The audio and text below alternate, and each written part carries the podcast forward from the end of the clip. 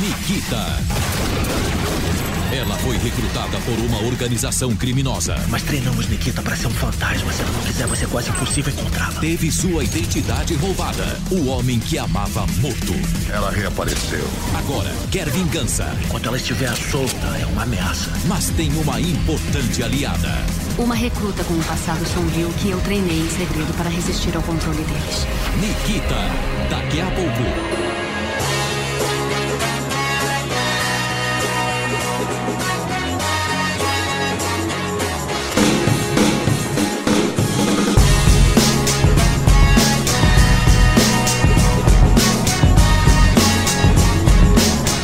Senhoras e senhores, a mais um podcast para falar sobre filmes e séries de TV. Nós somos os podcastinadores. Eu sou o Gustavo Guimarães e aqui comigo, prendendo nossos microfones por debaixo da roupa, estão Fernando Caruso. Fala pessoal, Fernando Caruso aqui, ou será que não?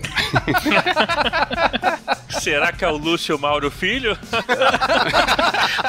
ou será que é o Bruno Mazel? Eu mesmo tenho essa dúvida.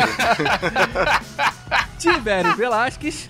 Olha, cara, é, eu gostei muito de Salt, mas achei um filme, assim, meio sem açúcar.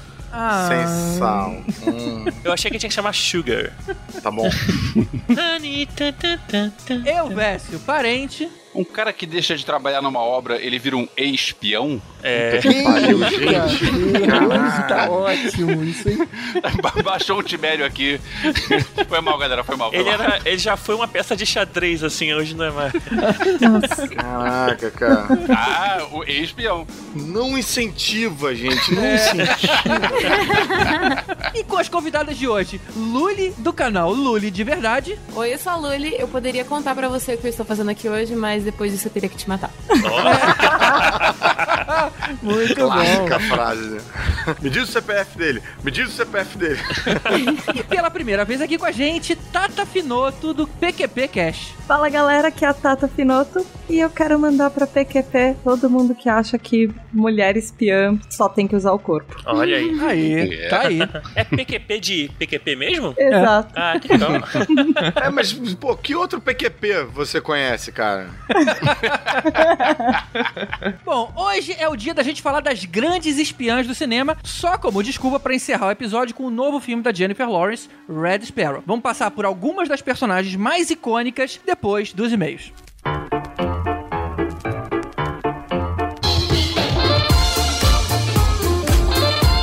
Fala aí, Elvis, o que, que a gente tem para ler hoje? Fala, Tibério. Eu tenho um e-mail aqui interessante da Amanda Gonçalves. Olá, meninos, tudo bem? Me chamo Amanda e sou ouvinte de vocês há algum tempinho já. Fiz uma mega maratona de episódios e ambos especiais de Star Wars. Apesar de ter amado o último filme da saga ao contrário de certas pessoas. Hahaha. Essas pessoas é o Caruso. Eu acho que é o Caruso, porque eu também gostei do último. Do último. É, eu também, eu também amo os especiais de Star Wars, Amanda. É, tamo, junto. junto. Star Wars é sempre Star Wars, né? Eu nunca havia escrito nenhum feedback para vocês, mas não pude deixar de fazê-lo depois do último episódio de podcast especial Dia das Mulheres. Me senti abraçada nessa conversa das meninas. Foi maravilhoso ouvir mulheres falando sobre filmes, sobre séries e sobre mulheres. Foi muito natural, foi um papo de mesa de bar mesmo. Um papo que você tem bem descontraído com suas amigas. É, realmente a gente teve muitos elogios aí nesse último episódio das meninas, né, cara? É, o pessoal curte, assim, né? Uma coisa diferente. Tá? O pessoal tá acostumado a sempre a gente falando das mesmas coisas. e aí tem alguém com uma opinião diferente, trazendo uma visão diferente, é sempre tem, legal. Cara. Tem gente pedindo todo ano e tem gente pedindo toda semana. É, todo mês. Né? Tipo assim, eles querem acabar com o nosso podcast, é, né? Esquece, esquece a gente. Agora vai ser quinzenal só delas. É, assim pode.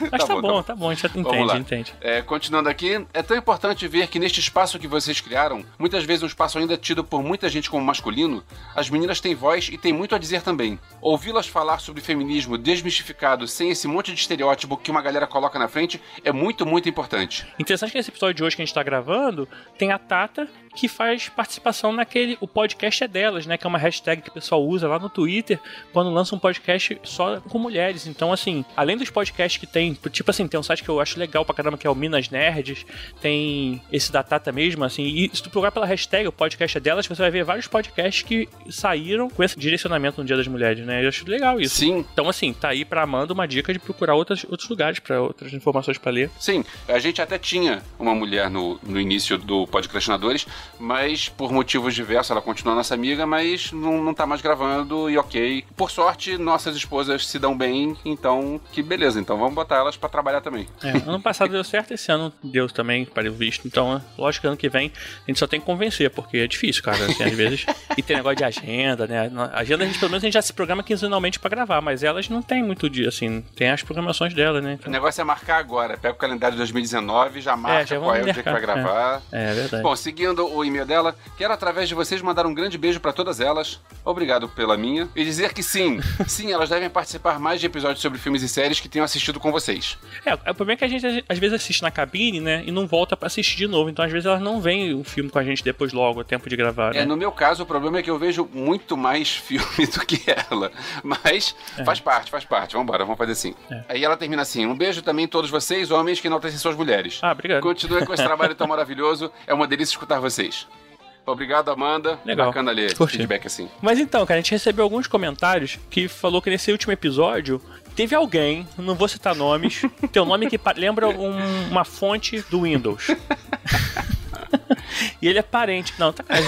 Ele falou de você mesmo que de vez em quando mandou umas dicas aí pra Dani, por baixo dos panos, pra poder ela falar de algum diretor, umas coisas assim, que não deixou ela ser mais natural. Pois é, E aí eu pergunto pra você, Elvésio, que diabos você tinha em mente nesse momento? realmente comentaram isso, então deixa eu explicar. O que aconteceu foi o seguinte: a Dani tava meio, meio insegura na hora de gravar, porque ela disse: Ah, eu não vou ter o que falar. Eu sou rato de informação sobre filme, então eu sei muita coisa sobre muito filme e eu sempre tô lendo, eu sempre tô pesquisando e tal. E ela pensou: eu não vou conseguir fazer isso, eu vou travar, não vou ter o que falar, elas vão falar, eu vou ficar em silêncio. Aí eu falei: deixa eu ajudar. Eu vou fazer o seguinte, eu vou aqui, a gente conversou sobre quais os filmes que ela, que ela poderia falar, aí eu escrevi um parágrafo sobre cada coisa, pra, tipo, se der branco, então tá aqui. Lê isso aqui, porque aí você não, não vai ficar sem ter o, o que mencionar. E é, na hora, eu não fiquei aqui acompanhando, né? Eu tava por perto porque se dá algum problema na gravação, na hora eu faço o backup das gravações todas, então era a Dani que tava fazendo backup sem saber fazer backup, então eu tava, eu tinha que estar por perto, mas eu não fiquei aqui por perto pra saber o que estava acontecendo. Eu peguei meu Blu-ray de Rock of Ages e fui pra sala pra ver Rock of Ages. Meu Deus, tu vai ver isso de novo, cara. Veja quantas vezes for, aquilo é bom pra caramba. E eu deixei aqui e acabou que ela usou. Se precisar de ajuda, você fala do Tarantino que resolve, é isso. Acabou que ela usou ajuda e não sei se, se soa tão bem assim. Mas é, peço desculpas pra quem achou que foi ruim, mas eu tava. A minha intenção era, era nobre, minha intenção era ajudar. Inclusive, eu tava curioso pra saber o que, que foi falado, porque depois do, do episódio gravado, ela disse: Ah, teve uma série que falaram que eu fiquei curiosa pra ver. tá, qual série? Ah, não sei, falaram lá.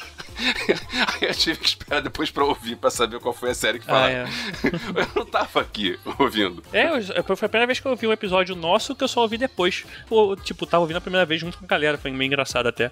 Mas então tá aí. O Elvésio, ele é intrometido mesmo, faz parte da natureza dele. É. Só intrometido, Não, mas mas, foi foi, Dani- Dani- mas foi de boa Foi, vontade. foi a- como um acordo. Foi, foi de, um foi de acordo bom coração, tá? Foi de bom coração. Então, obrigado aí, pessoal, que todo mundo que mandou feedback pra gente, feedback positivo, foi bem legal. As meninas curtiram pra caramba aqui. A gente tem que incentivar elas a fazer mais vezes.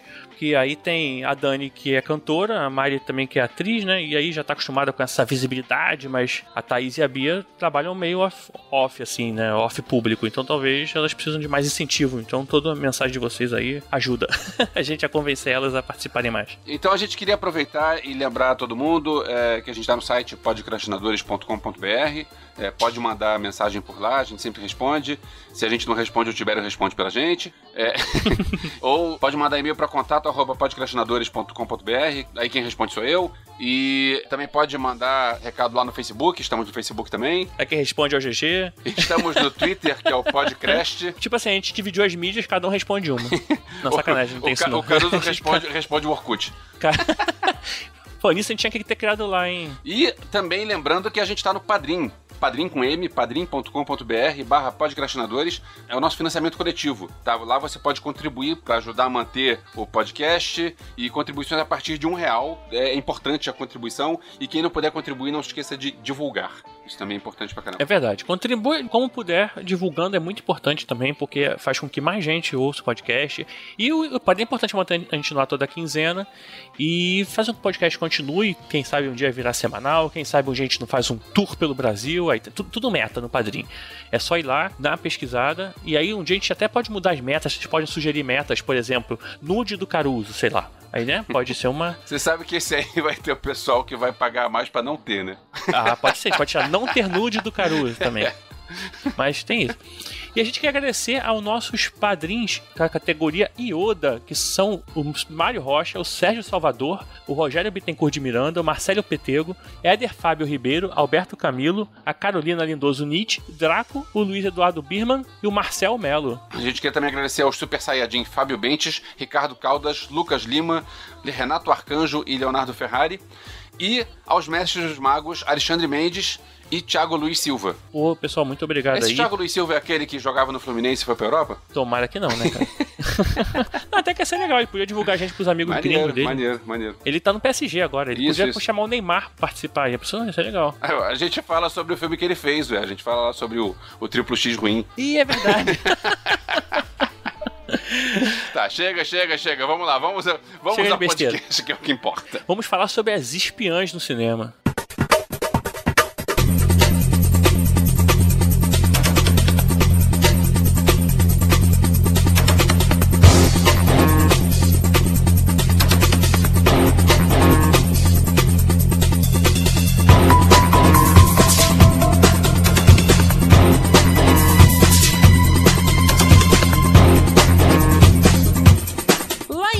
1931, Greta Garbo fez a primeira espiã do cinema Mata Hari, que era uma dançarina trabalhando secretamente para o governo alemão. De lá pra cá, a gente teve diversas personagens bem interessantes, e outras nem tanto, mostrando pra Hollywood que as mulheres também podem ser espiãs. Mas antes de a gente começar nossa lista, vamos entender o que é exatamente um filme de espiã. Por exemplo, em Miss Simpatia, a Sandra Bullock faz uma agente do FBI que se disfarça de uma Miss pra desmascarar um grupo de terrorista. Só que agente undercover não é espião. Ou é. Ou não é. é. pode, ser, pode ser um espião duplo, né?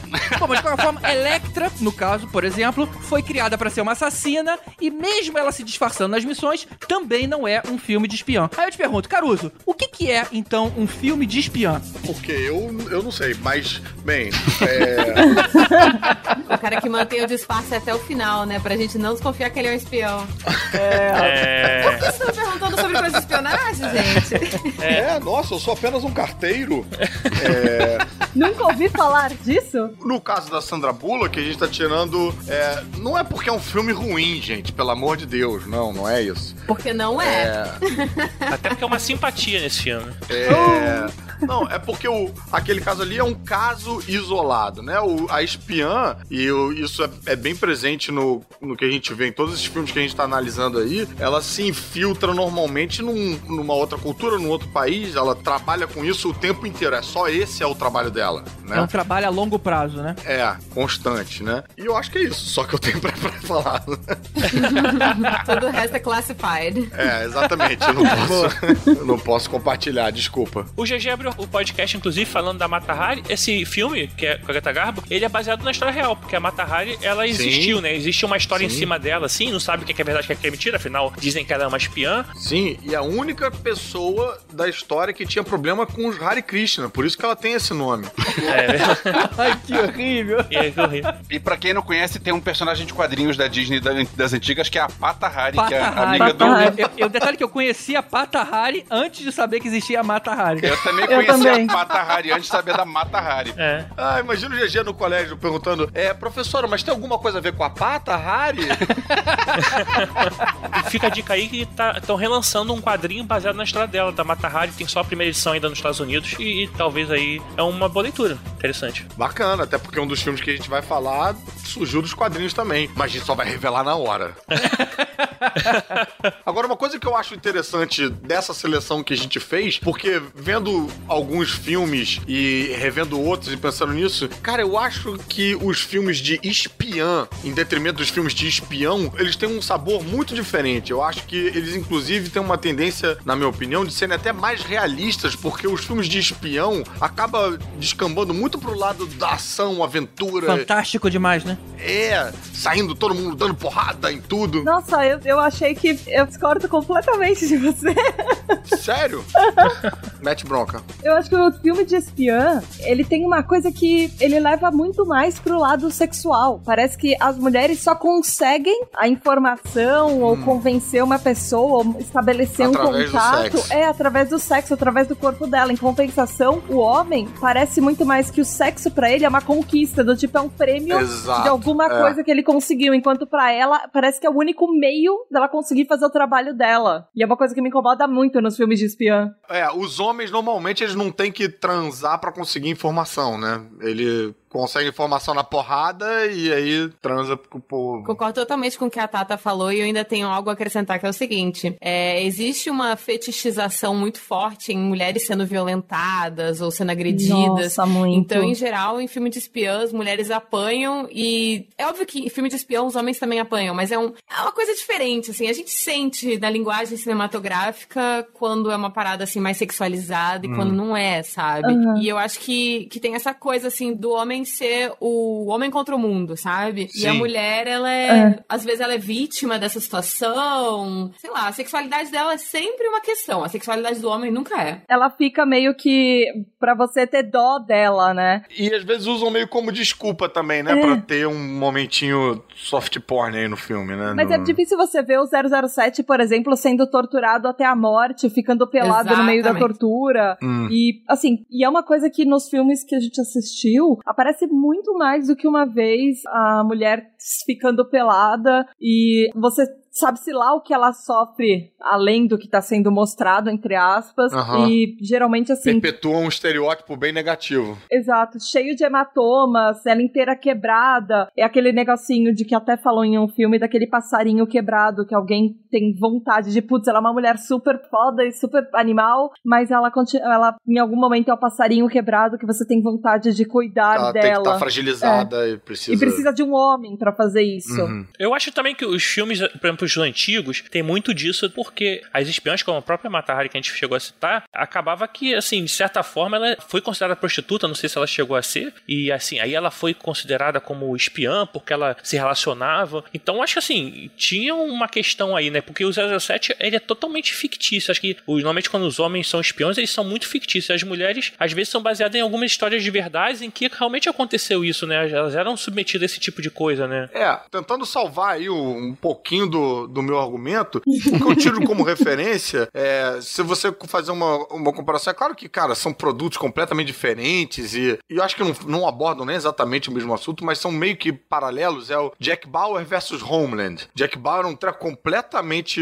super-heroesco e Homeland você tem muito diálogo. A, a parte dos diálogos e, e a coisa da infiltração e tal, eu vejo normalmente isso acontecendo mais e sendo melhor desenvolvido nos roteiros de espiã do que de espião, sabe? A coisa de você ter a identidade falsa, de você entender a cultura de um outro país. Usa-se muito mais a inteligência, né, pra chegar no objetivo. é que Exatamente, dizer. do que é, esse esquema meio Batman que acaba virando. o- Batman, é ótimo. Mas eu entendo que vocês estão falando que a porra, eu acho que quase a totalidade dos filmes tem essa mancha, né? Tem esse momento que rola essa apelação aí, né? Posso já polemizar? Manda. Já que você tocou nisso, já que a gente já está falando disso e não vai falar mais tarde, vocês já ouviram aquelas regras sobre objetificação? Não. Regrinhas assim, são sete regras que Ah, pensei que definem. você estivesse falando do teste de Bechdel, não é esse não, né? Ah, é, é um teste, eu vi num, numa palestra da Caroline Heldman, que chama The Sexy Lie. A mentira sexy. Hum. E ela tem uma teoria que existem sete perguntas que você faz pra saber se uma coisa é ou não objetificação. Olha, E quem me ensinou a Bechdel foi a, foi a Luli. Uhul! A Luli tem um vídeo sobre o teste de Bechdel, muito bom também. Exatamente. Obrigada. olha, bota aí no link, bota aí no link, vamos botar no Vou post. colocar no link. Mas quanto os outros quatro? Quer dizer, se nem são os mesmos, né? Que os outros quatro? Quantos outros quatro? Adivinha quais são os três e quantos outros Isso é quatro? muito coisa de homem, achar que sabe tudo. É, olha só. Esses sete são assim: é, qual- se qualquer uma das perguntas você tiver uma resposta sim, significa que é objetificação. Uhum. Ela pode ser usada pra filme, seriado ou publicidade. Uhum. Eu ouvi esse, essas regras pra publicidade, que é a minha área, mas ela pode ser usada pra qualquer coisa. Manda aí, tô curiosaço. Assim, eu vou falar as perguntas que você vai entender. Por exemplo, ah, se mostra apenas as partes sexualizadas do corpo de uma pessoa. Por exemplo, se a parte sobre o todo. Se ele mostra, por exemplo, uma perna sexy, um, um busto, Entendi. uma coisa assim. Ou Uhum. a outra pergunta: se apresenta uma pessoa sexualizada como se ela fosse um objeto inanimado. Vocês lembram há pouco tempo atrás que teve uma campanha de uma loja de móveis que fez mulheres como se fossem abajur? Sim, com a Nossa. mulher na. Ah, não. Pensei que fosse uma que era uma, era uma mulher na praia com uma cadeira. Isso, isso, coisa assim. Ou se ela mostra como se a mulher fosse, por exemplo, uma, uma boneca que estivesse ali parada, entendeu? Ah. No parte do cenário. A outra é se mostra uma pessoa sexualizada como se fosse um item de troca. Se, você, Hum, se ela pertencesse. Tipo comercial de cerveja. É, tipo isso. A outra afirma que a ideia de violação da integridade corporal de uma pessoa sexualizada, que ela não pode consentir, por exemplo, se a pessoa está sendo tratada como se ela fosse um objeto sexual. Se de repente mostra uma cena como se o corpo da pessoa não pertencesse a ela mesmo, se você fazer qualquer coisa que você quiser com aquele corpo, ele é permitido. Isso tem muito na publicidade também. É, não. Peitos e bundas mostrando como se eu tivesse encostar naquilo lá e não existe uma permissão, entendeu? Eu tô achando esse teste um pouco problemático porque ele exige um pouco da inteligência da pessoa que vai interpretar. Obrigada, Loli. Eu mesmo já não consegui nem entender o que ela tá falando. Já não...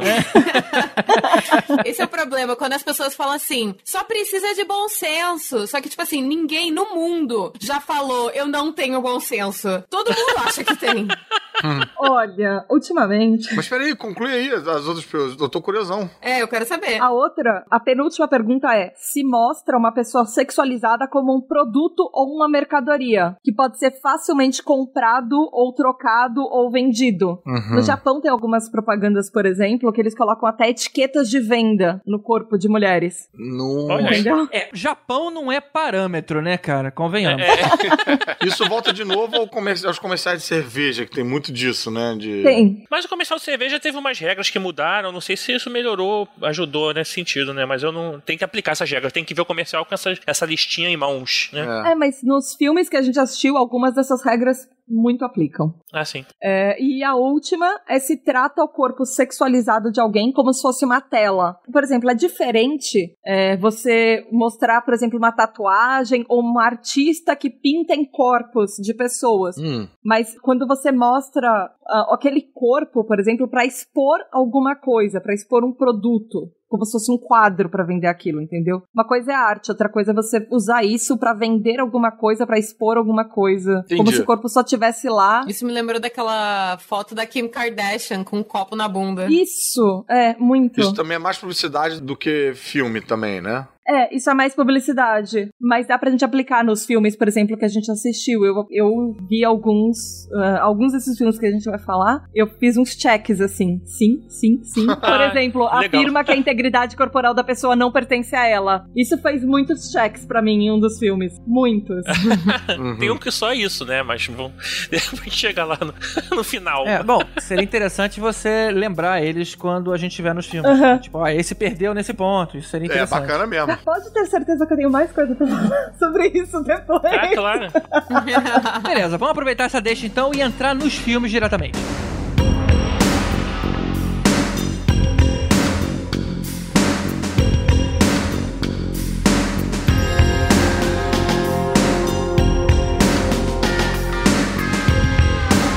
No fim dos anos 80, quando eu já frequentava a Estação Botafogo, eu comecei a ver algumas filmografias de países diferentes e eu curti o Luc Besson na época. Eu vi é, Subway e vi Imensidão Azul e achava aquilo mais barato. E quando ele lançou Nikita, é, em 1990, eu lembro que aquilo explodiu minha cabeça, porque pela primeira vez na minha vida, hoje em dia isso é fácil de ver por aí, mas pela primeira vez eu vi um filme que não era em inglês e era um filme de ação bem feito. E eu pensei, cara, que legal! É, os filmes bons de ação não precisam vir de Hollywood. O Nikita é isso. O Nikita é uma história que tem uma, uma menina que é punk, arruaceira e tal, e ela é presa e ela é colocada numa academia pra treinar. E eu digo que se eu tivesse lá na academia, eu não, não deixava ela passar, não, porque a mulher é completamente pirada. E acaba que ela é treinada e ela é liberada pra seguir uma vida normal, só que ela segue uma vida normal até que ligam pra ela e dizem: olha só, alvo tal, no dia tal, no lugar tal. E Luc Besson, na época que fazia filmes bons, sem restrições. Valério.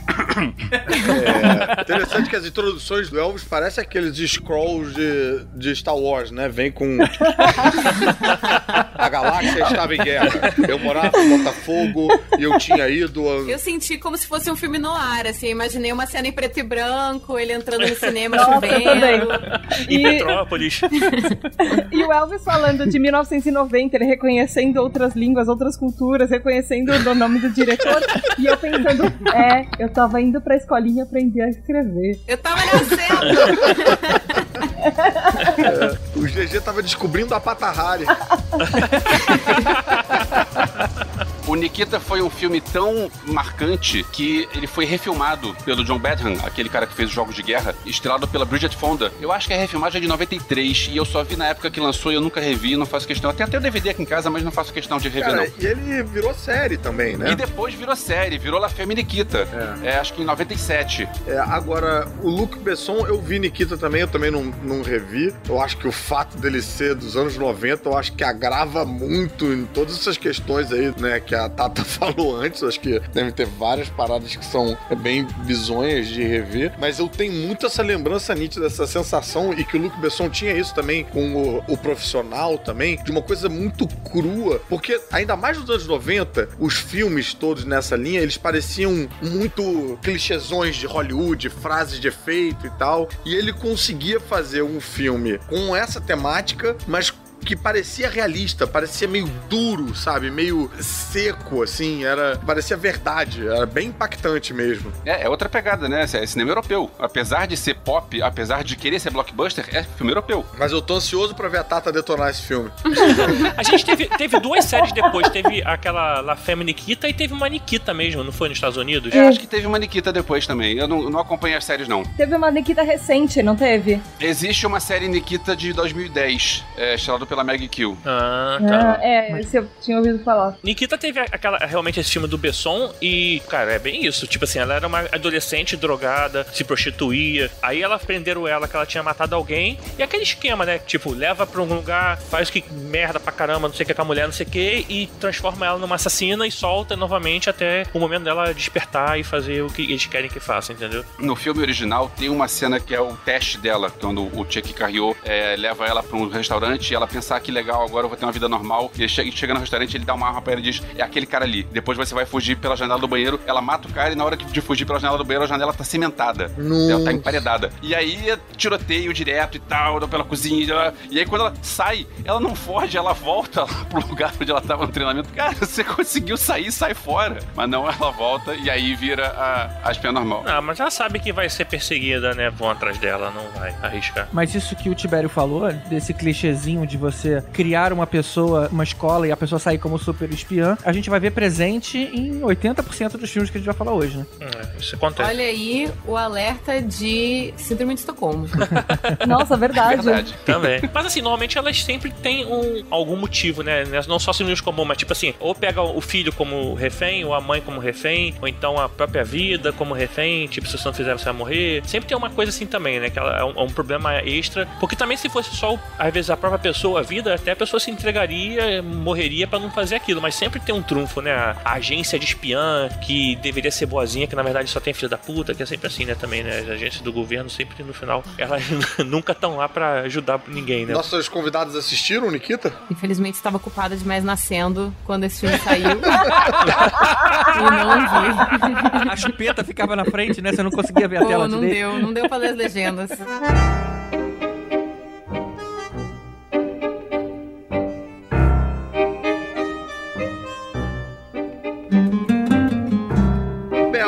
Vamos dar um salto de 15 anos, vamos pra 2005 e vamos falar dos meus filmes preferidos, que é Senhor e Senhora Smith, com Divertido. Brad Pitt e Angelina Jolie. O filme que deu origem ao chip. Verdade. Origem ele- ao chip, é? Eles começaram a ficar, né? Ah, Sim, tá, tá. esse tipo de chip. Foi, o, chi- foi o filme do casamento dos 15 filhos, né? Não, eu achei que tinha dado origem à, expressão chipar. Ah, tava não, pensando, não. ué, caraca, será que tá, tem? eu, fiquei pensando que era do Pedro, cadê meu chip?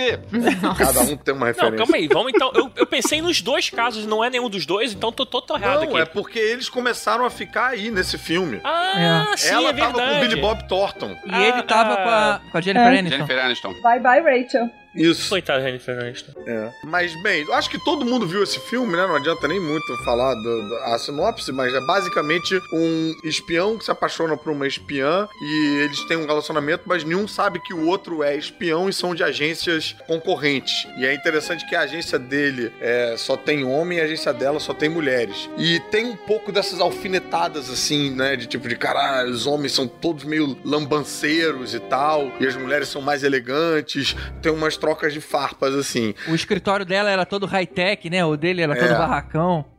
É.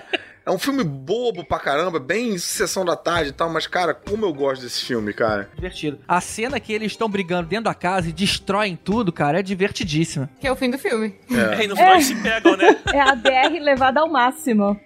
É a transmodificação do real para a DR, né? Tipo, é como seria a DR em termos físicos, é isso aí. É porque assim, eles se descobrem ao outro quando uma agência manda matar um ao outro, né? E aí eles Isso. veem que os dois são espiões, aí eles vão pra casa e aí saem na porrada até se pegarem mesmo. Cara, e, esse filme, quem entrega essa informação é um menino, cara, que estourou num espaço, sei lá, de seis meses no ano de 2005. Que é um moleque que acho que fez DLC. Ele fazia Gilmore Girl, saiu pra fazer DLC e, e sumiu. Ele, tipo, teve uma explosão e sumiu. Se todo mundo viu esse filme, né? Vocês gostam desse filme ou só eu que tô, eu tô começando a me sentir meio culpado de gostar desse filme? Adam Brody é, é o nome dele. Pô, você falou menino? Eu tava achando que era um garoto, cara. Era na época, Cara, mas né? era um garoto mesmo, Adam Brody. Você não tá confundindo com o moleque do maluco do piano, não? Não, é que o Adam Brody ele tem 38 anos. Eu acabei de ver no IMDB que ele vai entrar agora numa série que é a Startup, que é inspirada na Gimlet Media, do podcast. Então, Olha aí. Então talvez 2018 seja o ano desse cara. Depois de tanto tempo. ele vai né? ser mais uma vez o ano do podcast, o retorno duas vezes, agora vai infinito, é, versão ever. Eu não sei porque ele tem feito escolhas erradas, né? Ele fez o Yoga Hosers, que é aquele filme fraco do Kevin Smith. Ele fez Chips depois. Então o cara Mas tá... por que, que a gente tá falando dele, gente? Pelo amor de Deus, vamos falar do filme. Vocês gostam de. Sr. Smith ou não? Eu gosto. Eu gosto porque, assim, eu sou meio maluco por filme de ação. Eu, eu- cara, bota ação no filme, assim, umas cenas coreografadas boas, eu, eu curto o filme. E, tipo, a Angelina Jolie manda pra caralho, o Brad Pitt manda bem, assim, tipo, é, é maneiro, cara. Não importa muito a história. Ah, porque é a história não faz sentido. Não importa a história, sabe? É um filme mega divertido pra sessão da tarde, você tá certo. É, eu sou exatamente o oposto. Eu não costumo gostar de filme de ação, então eu lembro que eu assisti esse filme acho que no cinema e com os meus amigos, e acho que eu nunca nem revi. Não ligo muito pra ele. Eu vi na época e nunca revi, porque, ok, é um bom filme, mas nada de... Ok. Tá, gente, ok. Momento confissão. Eu tenho esse filme em DVD. Onde é que você bota ele pra assistir? Porque eu não tenho mais leitor de DVD na minha casa. Ah, para de ser millennial. Porra. Eu tenho Nikita em DVD e eu revi Nikita em DVD. O Verso tem VHS e review em VHS. O verso vem em Super 8, né? De novo essa história, né? No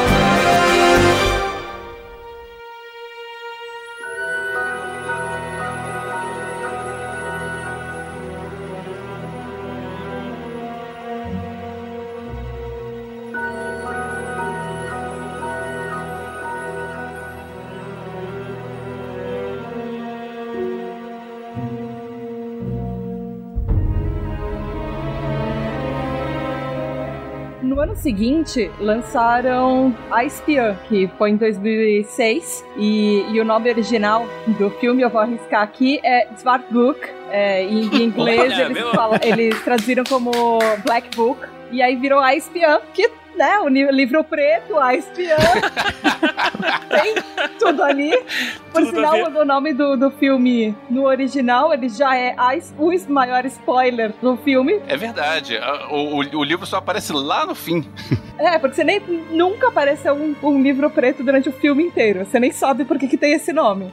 Eu até prefiro. Eu acho que é um dos raros casos que eu prefiro o, o nome do filme em português. Mas é, ele é um filme holandês. Ele é holandês, ele é alemão, ele é dinamarquês ao mesmo tempo. Ele conta a história de uma menina que ela tá num kibbutz e uma mulher, ela tá, é uma professora no judia, num kibbutz, e de repente aparece uma turista lá, turistando, tirando foto de tudo que não deve, e começa a tirar foto da sala dela, ela reconhece a- essa mulher de um passado distante, assim, de exatamente, na verdade, de 1944, na época da Segunda Guerra Mundial, quando ela era uma judia no meio da guerra, no meio da Holanda. E aí começa a história de verdade, contando essa vida dela, de como ela tentava se esconder e como ela tentou sobreviver e ela fez tudo que ela podia que ela não podia para simplesmente se manter viva numa época onde os judeus eram mortos a qualquer suspeita. Gente, que loucura. Então, se o filme é alemão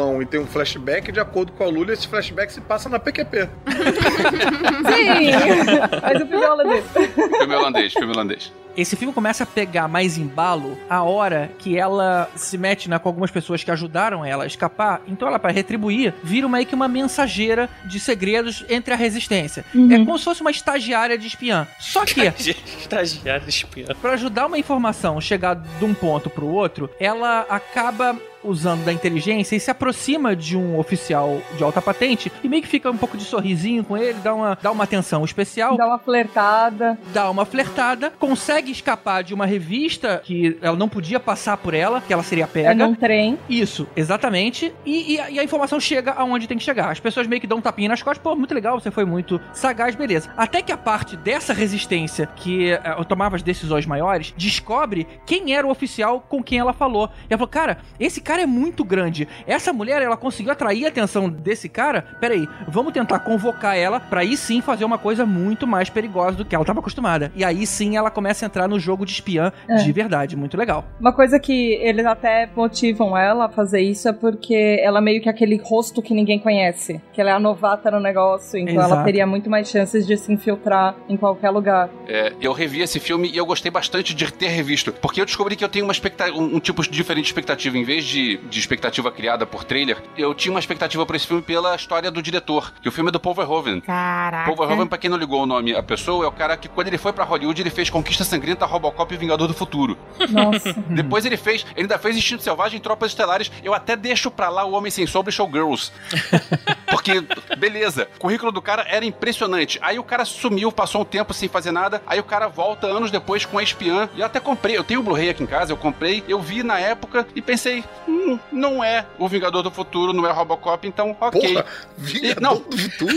Não, aí é que tá, não, aí é que tá, Caruso. O problema é que, é, em vez de criar uma expectativa porque eu vi o trailer, eu criei expectativa porque eu conheço esse diretor, eu sei que, o que, que esse cara já fez. Two Weeks. E aí acabou que eu, eu errei. E é claro, você vê o, o tipo de cinismo que ele filma as cenas de violência, as cenas de sexo, as cenas todas, toda a tosqueira que ele filma continua lá. Isso sempre, sempre esteve na, na filmografia do cara. Mas aí eu revi agora e eu pensei, cara, que filme bom esse filme. Por que, que eu não reparei é que esse filme era tão bom quando eu vi a primeira vez? É que você tava esperando o. o Eu tava o- esperando outro, outro estilo de filme. É, tava esperando o Vingador do Futuro, que é uma coisa que ninguém nunca deve esperar quando vai ao cinema.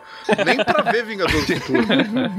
Engraçado que em 2006 foi um ano que tiveram bons filmes. Acho que, se eu não me engano, teve aqueles Infiltrados também, né? Com o DiCaprio. Mas eu lembro que, cara, esse filme foi um dos filmes que eu mais gostei no ano, na, hora- na época de ver. Eu não sei, eu não lembro como é que eu, eu descobri ele, assim. Por acaso, é, foi uma época que eu, sei lá, tava procurando filmes diferentes pra ver. E acabei achando esse, esse filme, Black Book. E, cara, é, eu acho, gosto muito desse filme, assim, acho muito bom, assim. A, a, a atriz, a Clarice Van Houten, ela trabalha Carice bem, Van assim. Houten, que é a do Game of Thrones. Peraí, quem ela faz no Que- Game of é- Thrones? exato, calma. É a, a, a feiticeira ruiva, isso? É a feiticeira É a feiticeira, ruiva. A Melisandre. Rapaz, esse colar funciona mesmo, então. Outra coisa maneira de ver esse filme agora, depois de ver o Red Sparrow, é ver o Matias Schoenaerts, que é o, o tio da Jennifer Lawrence, como um dos soldados lá menos importantes. É soldadinho bunda, né? Soldadinho. Foi um dos meus filmes favoritos da lista, realmente. É, a fotografia dele é muito bonita, o, o jeito que o roteiro se passa, a história ela é pesada e ao mesmo tempo ela tem uma certa suavidade, assim. Você acompanha ela e mesmo aquelas cenas onde ela é obrigada a usar o corpo dela pra ganhar os favores, não me incomodou tanto quanto outros filmes, por exemplo. Interessante. Me incomodou bastante, mas não me incomodou tanto quanto outros. Uhum. É, mais uma vez falando de diretores europeus, o Paul Verhoeven, isso ele voltou para ele é holandês, ele voltou para Holanda. Os soldados alemães falam, as cenas que estão lá no, no dos alemães são em alemão e as outras cenas são em holandês. Holandês, e o sim. filme que ele fez depois, que é o L, é um filme que ele aprendeu a falar francês pra dirigir um filme em francês. É engraçado que esse filme, ele teve problemas, assim, pra poder ser, ser feito, né? Questão de grana e, assim, o, o Paul Verhoeven correu atrás aí pra caramba pra poder esse filme, fazer ele acontecer. Ele tava previsto pra 2004, saiu só em 2006. E, assim, ele fez um sucesso legal nos Estados Unidos, que inclusive depois fizeram um livro baseado no filme, né? Normalmente você tem um livro e depois você faz o filme baseado no livro. Esse, esse caso foi o contrário, né? Primeiro saiu o filme pra depois fazer o livro, né? E que bom que ele correu atrás, né? Senão o Paul Verhoeven não é Verhoeven nenhuma. Caralho, essa foi muito. Eu quero que você sinta o, seu- o próprio gosto das suas piadas, Tibério. Não, Eu quero não, que você não. sinta o Não, gosto essa amargo. Essa foi boa, essa foi piadas. boa, essa foi boa.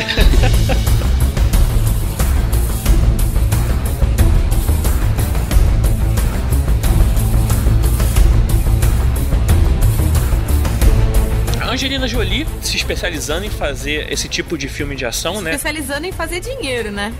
Também. É. Bastante, né? Fez é, o Procurado, fez Mas antes de procurado, ela não fez Tomb Raider? Tomb Tomb Raider. Raider, sim, Tomb Raider. E depois ela fez um filme Salt, que é um filme em que ela é uma espiã, ela é uma agente secreta, meio identidade Borne, né? Assim, se você quiser saber um padrão, né? Que ela fica ali entre o meio termo entre ser uma espiã do governo americano, ser uma espiã da CIA, e aí ela acaba tendo que lutar pela sua liberdade, pega os russos no meio do caminho aí pra dar uns tabefes.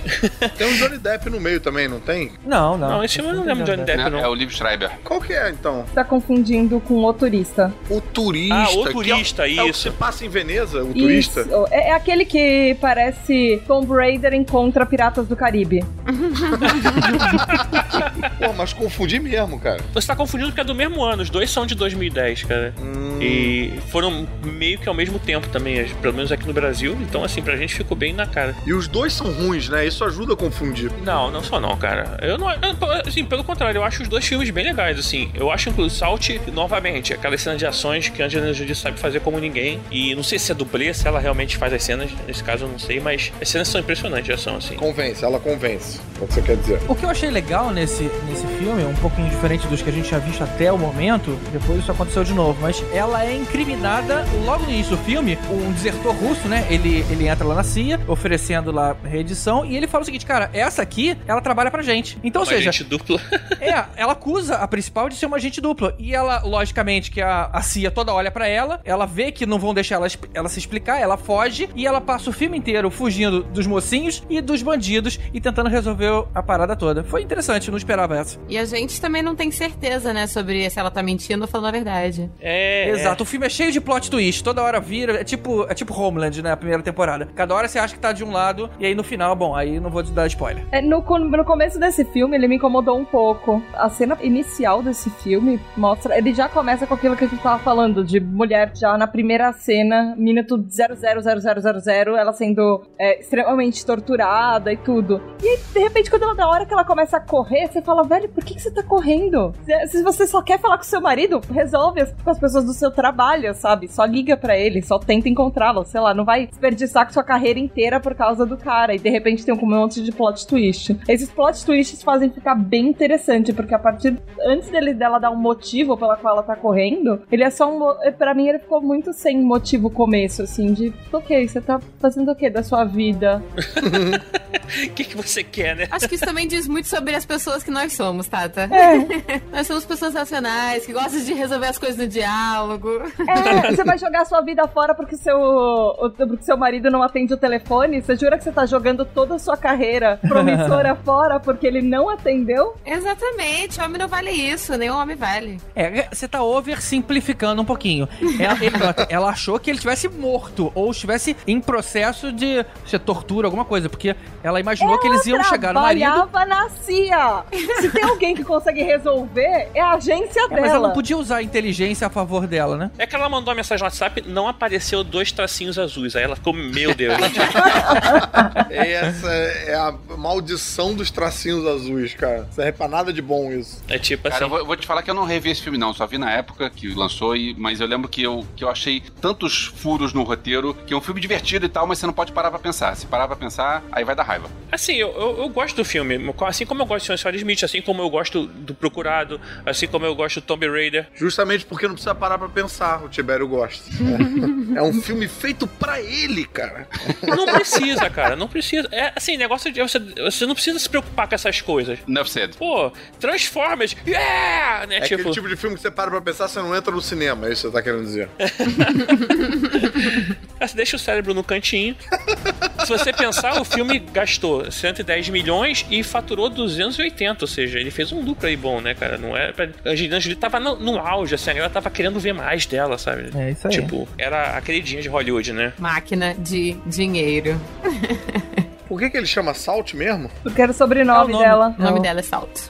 Caraca, eu realmente confundo muito com o turista esse filme, cara. Tudo vocês estão falando, eu fico pensando, e aí entra o Johnny Depp? Não. E aí entra o Johnny Depp? Spoiler alert, ele não entra. Quase isso.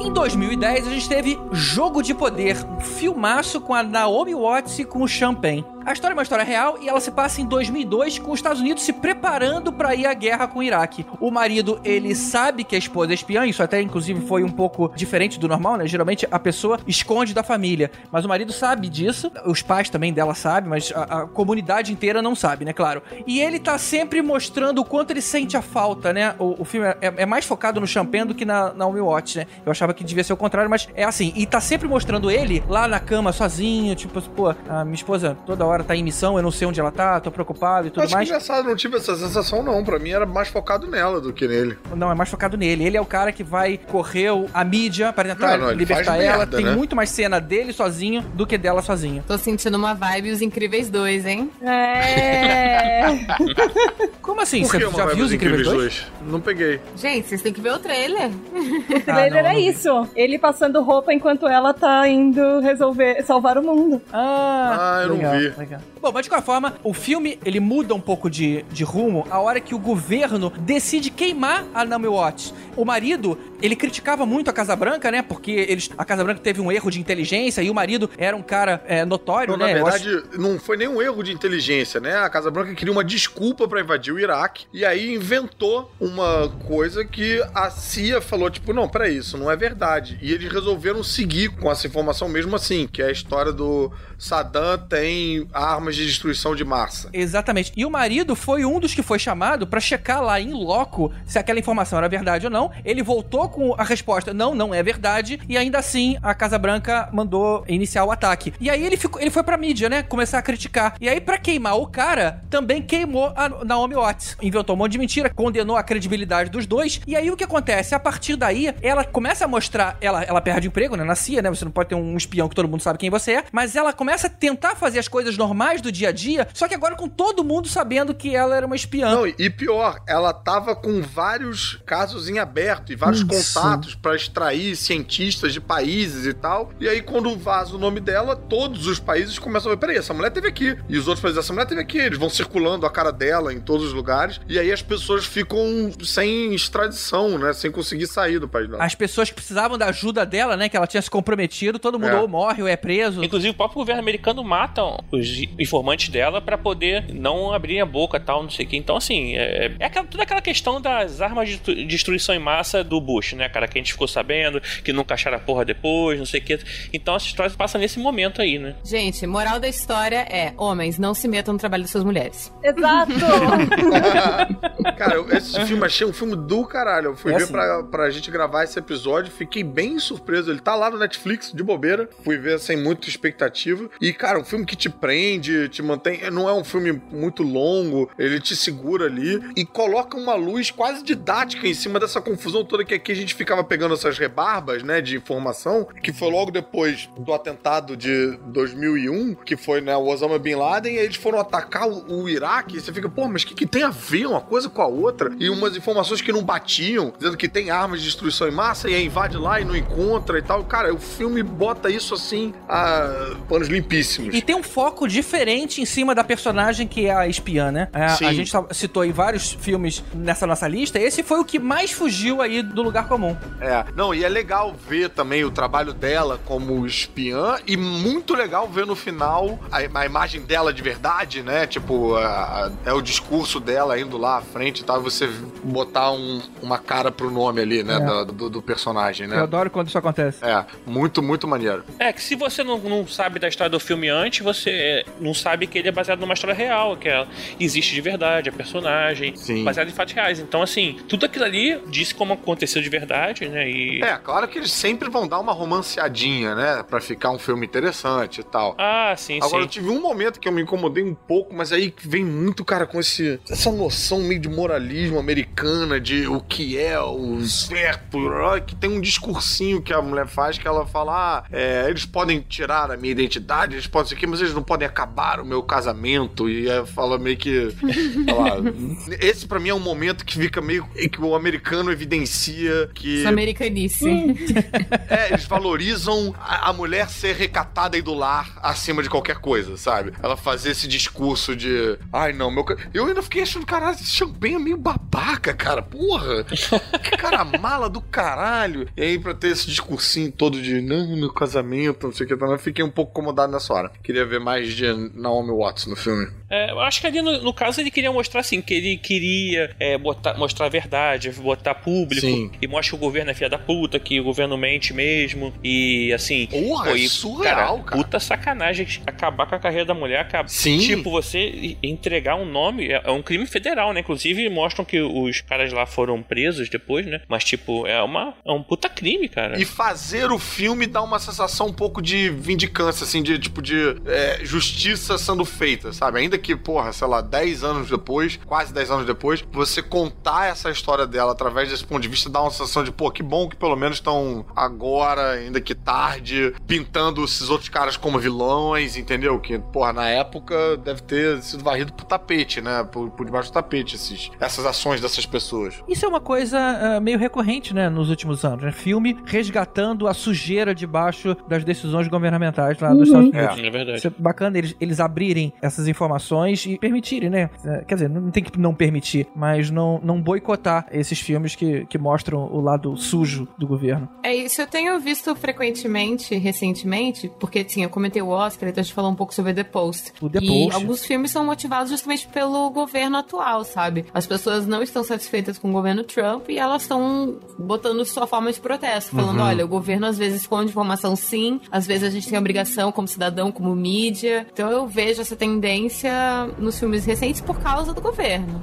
É, mas teve um filme que foi. Acho que mais ou menos talvez daquela época das, das Torres Gêmeas, ou talvez até antes, é que eu não lembro o nome do filme, mas era um que mostrava exatamente isso, como você construía uma guerra e como você desconstruiu o governo. É, isso é muito louco. Eu não sei se vocês lembram. É um que eles criam um herói, eles pegam um menino, eles criam um personagem que é um garoto que foi pra guerra e ele morreu como herói, mas tudo foi filmado em estúdio. Ah, Acho e que eu aí já vi eles esse criam filme. esse herói da nação. Que legal, eu não vi esse filme não. Fiquei curioso agora. esse não é aquele Wag the Dog? Tipo. Eu não, eu não lembro do, do nome desse filme, mas ele mostra exatamente isso, como algumas guerras, é, heróis de guerras, alguns podem ser fabricados. Aham. E até guerras que às vezes nem, tão, nem existem. Uhum. Mas esse filme eu acho que é anterior, eu acho que é antes do 11 de setembro esse filme. Eu acho que sim. Esse filme bate numa. Talvez seja mera coincidência o nome do filme que a Tata tá falando. Com Robert De Niro, Dustin Hoffman. É, em inglês chama Wag the Dog, que é. Se o cachorro não abana um rabo, você abana o cachorro. É tipo um trocadilho assim. Mas, cara, esse jogo do poder, eu acho que ainda, apesar dele ser de 2010, eu acho que ele, ele ressonou com uma coisa muito presente, eu acho, que na nossa vida, que é exatamente isso, essa distorção do discurso. E você vê muito nos amigos da Naomi Watts e do Champagne, né? São uns, uns amigos que não sabem que eles sabem exatamente o que tá acontecendo, com uma discussão muito politizada em cima de informações completamente fictícias que a mídia tá colocando no, no, no ar, sabe? E é uma coisa que a gente vê muito hoje, né? Ah, as cenas de, de jantar, de almoço são bem legais, né, cara? É, são muito cara. engraçadas. Ele putão. Aquilo representa todo o grupo de WhatsApp de família que a gente tem hoje. Você já teve face a face com o Saddam e já te falou que ia te matar? Porra.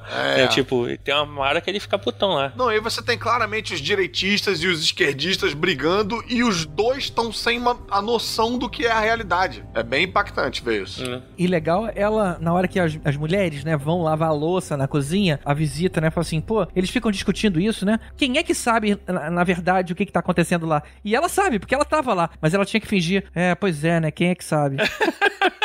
É verdade. Essa cena dá uma raiva. É, o papel de, de dona de casa, né, cara? É bem. Bem, tudo isso só pra falar que essa intervenção militar no Rio de Janeiro é uma falcatrua só pra passar o plano de previdência. Caramba, Caraca, isso foi uma volta sensacional. não vou nem perguntar como é que ele chegou nessa conclusão.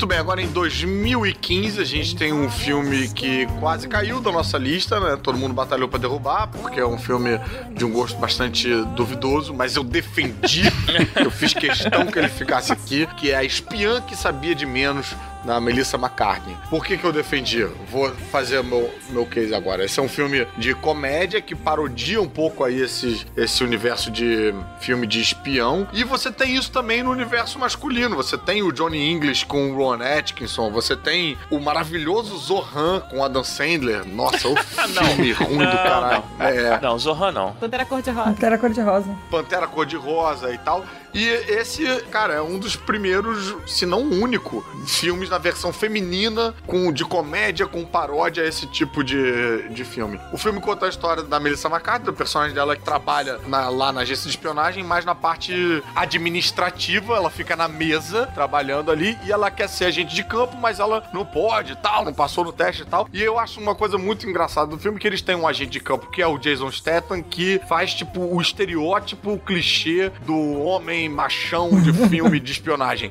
Aquele que eu tava falando no início, que é o cara que resolve tudo da porrada e tal, e que não tem nada a ver com o trabalho de espião. Caruso, você tá sendo muito bonzinho. Ela é o call center do espião. Call center. Exatamente. Ela é o, é o telemarketing do versão espião. É tipo, agência de espião, boa tarde, que posso ajudá-lo. É. Tipo isso, né? Mas os primeiros minutos de filme mostra o quanto ela é importante pra função do cara. Várias vezes ela salva a vida dele, dizendo pra onde ele tem que ir, o que, que ele tem que mexer, que arma que tá perto dele. Então ela não é, ela não é tão supérflua assim quanto vocês deram a entender. É verdade. O cara é uma porta sem ela. Ah, sim, sim. É, sim. É. Com ela, ele também é meio porta também.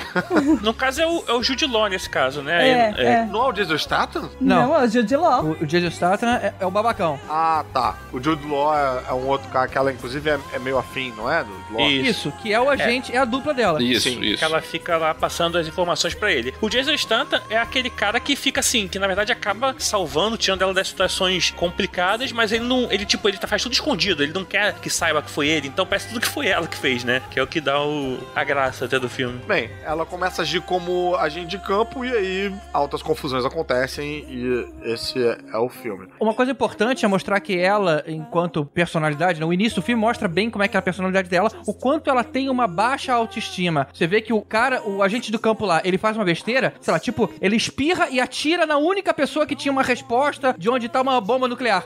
Aí ela fala: Ah, desculpa, a culpa é minha, porque eu já tinha ouvido você fugar algumas vezes e eu não fiz nada com essa informação. Ela faz tudo pra proteger o Se cara. culpar. É, exatamente, pra ser a boazinha, pra, pra ser bem quista por ele e acaba sendo submissa, né? É, porque ela tem um mega crush nele. Também tem isso, ainda É, pior. tem isso. Isso. Mas esse filme tem um monte de piada gordofóbica, infelizmente.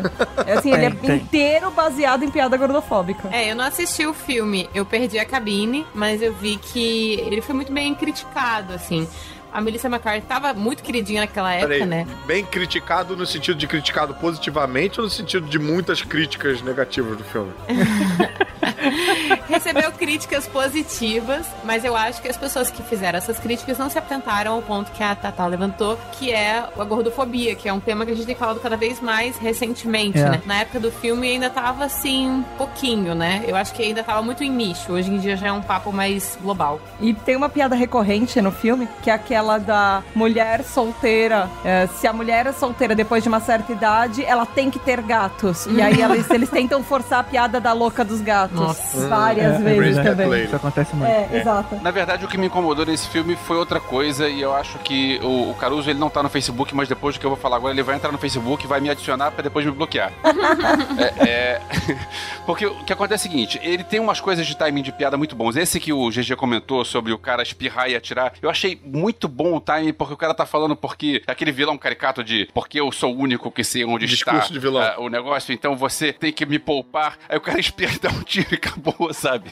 Eu achei muito bom. Só que tem outros tipos, várias outras cenas, onde ele tem um timing. É, o filme é dirigido e escrito pelo Paul Feig, e eu chutaria que isso é culpa do Paul Feig, não sei se alguém palpitou nisso, mas é, eles têm uns diálogos que eu acho que não sabe a hora de parar. Tipo, logo depois tem uma cena onde tá o Jude Law e a Melissa McCarthy, e aí ele vai entregar um presente pra ela, entrega numa caixinha preta e ela acha que é uma, Uma joia. Uma aliança. é. uma aliança de noivado, e aí, na verdade, é um, é um colarzinho feio, e aí fica aquele negócio de, ah, pois é, porque eu achei que era, mas não é, e ele é, pois é, imagina só se fosse, e ela, ah, pois é, porque eu imaginei e tal, e, e- e fica, não, cara, a piada não foi boa, para, e eles não param, eles ficam esticando essa piada ruim, Elvis, eu tenho que discordar um pouco dessa afirmação. Essa piada especificamente foi uma das horas que eles tentaram colocar uma coisa um pouquinho mais inteligente. Ok, saiu da parte boba, né? A parte lá do cupcake, que é, é, é- não é nem um colarzinho, né? É um- É um bibelô de um cupcake horroroso com cara de palhaço.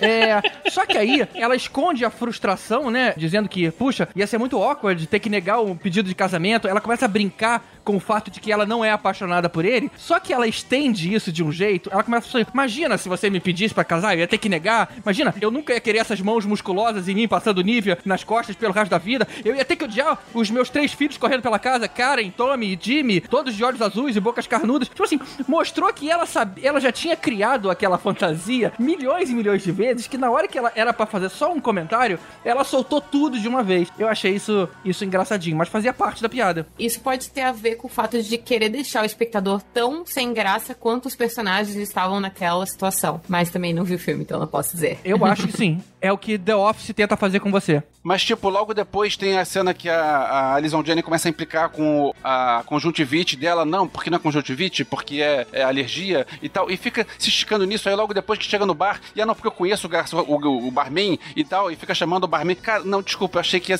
é- são muitos diálogos com esse negócio de quero constranger, que não, não, não, não gostei, não gostei. O filme é ruim, mas tem uma coisa que eu achei que você fosse falar, cara. Isso realmente me incomodou. Foi as cenas de pau duro pra fora. Foi muita, muita cena. Eita, rapaz, eu, eu, Cara- eu bloqueei isso da minha cabeça. Não, Meu Deus, não tipo assim, não, cara. foi uma Cara, mostradinha. tem muito. Caramba, Tem muito. um- uns dois minutos de cena do cara de pau duro pra fora. Olha, não preciso nem ver o filme pra dizer que isso é de propósito, porque a gente sempre vai ver filme de mulher espiã e ela tá lá pelada, com a JJ pra fora, com a bunda de fora, com os peitos de fora. Exato. Não, não. Eu acho, posso estar exagerando aqui, mas eu acho que nunca vi nada tão explícito em filme que não seja pornô quanto essa do homem. Agora você sabe como elas se sentem, cara. Exatamente, a sensação. Agora vocês sabem como elas se sentem o tempo inteiro. Aham. GG, defendendo um pouco o filme só, foi um dos raros filmes dessa lista inteira que ela não teve que usar o corpo dela e se praticamente se prostituir É. pra ganhar uma informação. Porque Deus me livre, né? Ela é uma gorda, imagina só. É mais uma parte gordofóbica do filme. Então nem o positivo consegue ser positivo. Eu gosto desse filme, assim, eu acho ele engraçado pelo exagero. É um filme que era pra ser um filme de comédia, leve, assim, e, cara, ele tem umas cenas de sangue pra caralho, sabe? Tipo, cabeças rolando, umas paradas assim, É. palavrão pra caralho. Tipo, assim, não, não tem muito a ver com o filme, sabe? Te choca pelo, pelo choque, assim, sei lá. A única coisa que eu gosto desse filme é a, zoação lá com esse tipo do- de personagem do Jason Statham, que eu acho que inclusive o próprio Jason Statham faz esses personagens em outros filmes, né, como protagonista. Eu achei engraçado, achei que ele faz bem, achei que a escolha foi acertada e eu achei boa essa sacação. Agora, de resto, eu fiquei decepcionado, porque eu gosto muito da Melissa McCartney, acharam hil- hilária. É, eu gosto do Paul Feig também, gostei muito do, do que ele escreveu lá naquele Freaks and Geeks e alguns filmes que ele fez também. Mas eu, eu tive essa sensação também das piadas não alcançando o alvo, sabe? Elas quase chegando lá. E eu confesso aí que eu realmente não atentei pra essas questões que eu acho que, como a, Lula e a Tata colocaram aí, que hoje são mais discutidas mais difundidamente, eu acho que, sei lá, levando isso em consideração, o filme perde até mais ponto ainda. Mas continua sendo um dos poucos representativos que a gente tem nesse subgênero específico, entendeu? Se a gente estivesse falando de espiões, ia entrar Johnny English, ia entrar Zohan Não ia, Zohan não ia entrar, Nossa. cara. Ninguém Zohan não ia. Ninguém se importa com o Zohan. Impressionante a tradução não ser Zohan total. Droga, não deu tempo.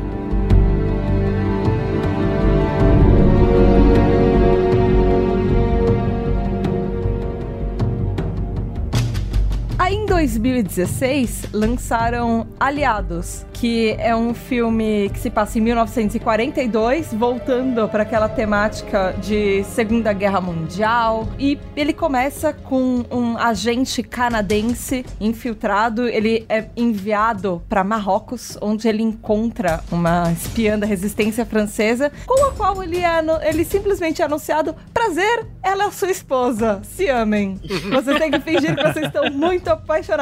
E ele é o Brad Pitt, ela é maravilhosa. A Não, Marion não é, um, não é um casamento difícil. E a missão deles, na verdade, é super arriscada. Eles estão posando como nazistas nesse meio. E ela já tá lá há um ano. E teoricamente eles têm um casamento à distância. E ele foi visitá-la. E em uma festa eles têm que explodir tudo, matar todos os nazistas que tem lá em Marrocos. E aí depois acabam acontecendo algumas coisas e eles vão pra Londres. E eles acabam se envolvendo de verdade, né? Isso que vai. Sim, eles se acabam se envolvendo de verdade, virando um casal de verdade, casando de verdade no papel. E eu acho que vale a pena a gente parar a discussão por aí, porque esse filme é muito do caralho, Esse filme, caralho, se vocês não viram esse filme, porra, tem que ver, É, cara. é. Que filmão, bicho. Os dois estão muito bem. O filme do Robert Zemeckis, né? Também já, já fala muito sobre. Caraca, é do Robert Zemeckis, né, cara? Pois Porra, é, que cara. E só doideira, pelo cara. fato de se passar em Casablanca também. É verdade, começa em Casablanca. né? Também. É, a caracterização da época também é muito legal. Muito- o filme é muito detalhista, cara. Você olha Zeppelin no céu. É. Tem até uma cena interessante. Quando eles casam, a, a comemoração é jogar papel picado e não arroz. Porque naquela época tinha um racionamento de comida. Na época da Segunda Guerra e tudo mais. Então, eles se preocuparam com pequenos detalhes assim na produção. Muito bacana. E ao mesmo tempo conseguir ver cena de ação com essa época sendo retratada de uma maneira bem fiel é bacana. E depois o filme vai pra outro caminho, não é, não é um filme de ação nem de longe, né? Eu achei muito legal no início do filme ela dando as dicas pra ele de como que um francês, um parisiense se deveria, deveria se portar. E aí ele, tipo assim, ele todo meio desconfortável assim. E aí, tipo, vamos fazer o seguinte: finge que tu é tímido pra caramba, não fala não. Fica quieto, deixa que eu falo, saca? Até por causa do sotaque dele, que, Isso, ela- é. que ele Uhum. não enganaria os parisienses que viviam lá. É, porque o sotaque dele é canadense, né? É. E isso mostra a difícil vida, né, de uma espiã, porque ela teve que abrir mão de muita coisa. Ela não tinha vida pessoal, ela não podia ter relacionamento. É. Ela tinha que estar preparada e disponível pra hora que viesse um cara no papel de marido dela. É. Olha como é que deve ser difícil isso. E isso preparando todo o terreno. Todos os amigos já sabiam como é que era o cara, é, e esse cara nem existia ainda. Olha, olha como ela se dedica à causa pra isso funcionar, né? É. E o filme é de uma, de uma tensão psicológica, bicho, que te prende, assim, o filme todo, cara. É um filme relativamente longuinho e tal, e, cara, você não, não dá uma pestanejada, assim, cara. É muito, muito, muito legal. chato. Tá. Enfim, voltando, É, Caruso. mas você, você é chato. Porque o parâmetro é Vingador do Futuro. Vingador do Futuro é muito mais cinema que isso. Vingador do Futuro é muito melhor. Muito, Então, muito, realmente, muito. comparando com Vingador do Futuro, eu entendo, vai. Não tem nenhuma cabeça explodindo em Marte. Então, realmente, o filme deixa a De desejar Marte. nesse quesito, né? Nesse quesito céfalo explosivo. Os efeitos especiais do Vingador do Futuro de duas décadas antes é- são muito melhores do que os efeitos especiais desse aí. Tá bom. O Brad Pitt com cara de borracha por- caindo na primeira cena. Isso é pura inveja. Gente, roupa suja se lava em casa. E digo mais, é, não acreditaram no Brad Pitt porque viram ele no, no Kill Bill. Não, Bastardos Inglórios, cara. Kill Bill, não, desculpa. É, Sabe, é, sabe desculpa, que viram ele no Bastardos tá Inglórios. falando Aí, mais, na hora cara? que viram, na, na hora que viram ele no Bastardos Inglórios, viram, é, esse cara aí não vai enganar ninguém. Deixa quieto. Cara, o Elvis tá tipo aquele, aquele velhinho do YouTube falando: Eu quero um café! Eu quero um café! café! É! E aí no meio já não sabe mais o que tá falando. Mas, cara, tem um motivo bem específico esse filme chamar, que em inglês ele chama Allied, né? Chamar Allied no singular e não no plural, que é genial e que você tem que ver pra chegar a essa conclusão no final do filme, porque se eu falar, enfim. Eu acho que só de eu ter falado isso talvez já estrague. Mas, cara, vocês têm muito que ver, cara. Nem que seja pra voltar e dizer que o Elvis tá errado, que eu acho que é o mais importante de tudo. Não, mas assim, eu gostei bastante desse filme e ah, também achei legal toda essa colocação que eles fazem, porque assim, mostra, no caso, o sacrifício de a pessoa ter que passar por uma pessoa que não é por muito tempo, né, cara? E você pegar sua vida, botar numa, numa caixinha, sei lá, guardar. Exatamente o que o GG já falou, né? É, eu tava pensando, "Ca- mas cadê a informação que eu não falei? Vocês estão partindo de pressuposto que toda mulher sonha em casar e ter filhos. Então, tipo assim, a mulher não tava sem transar nesse tempo todo. Ah, é. Ela tem os namoradinhos dela, ela tem a vida dela, tem os vibrador dela, e ela é plena e feliz.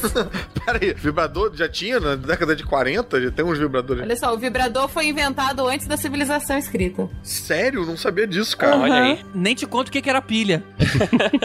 Gente, essas coisas não, não é só porque ela não tinha um marido que ela não tinha outros meios, assim como os homens. É, mas, mas. Rapidinho, não, cê- Ah, mas sim. vocês estão polemizando à toa. Ninguém tá falando que ela não transava. O que tá dizendo é que ela abriu mão de ter a vida própria, das decisões que ela, de fazer o que ela gostava, em prol da missão. Mas o cara também. Não tô dizendo que ela queria ter um marido. Ela simplesmente não podia fazer nada. Ela não pode sair à noite e, e andar de mãos dadas com um carinha que ela gostou, porque ela não pode ser vista com outro homem que não seja o marido dela, que ela ainda vai conhecer. Esse é o meu ponto. Ela é muito presa a isso.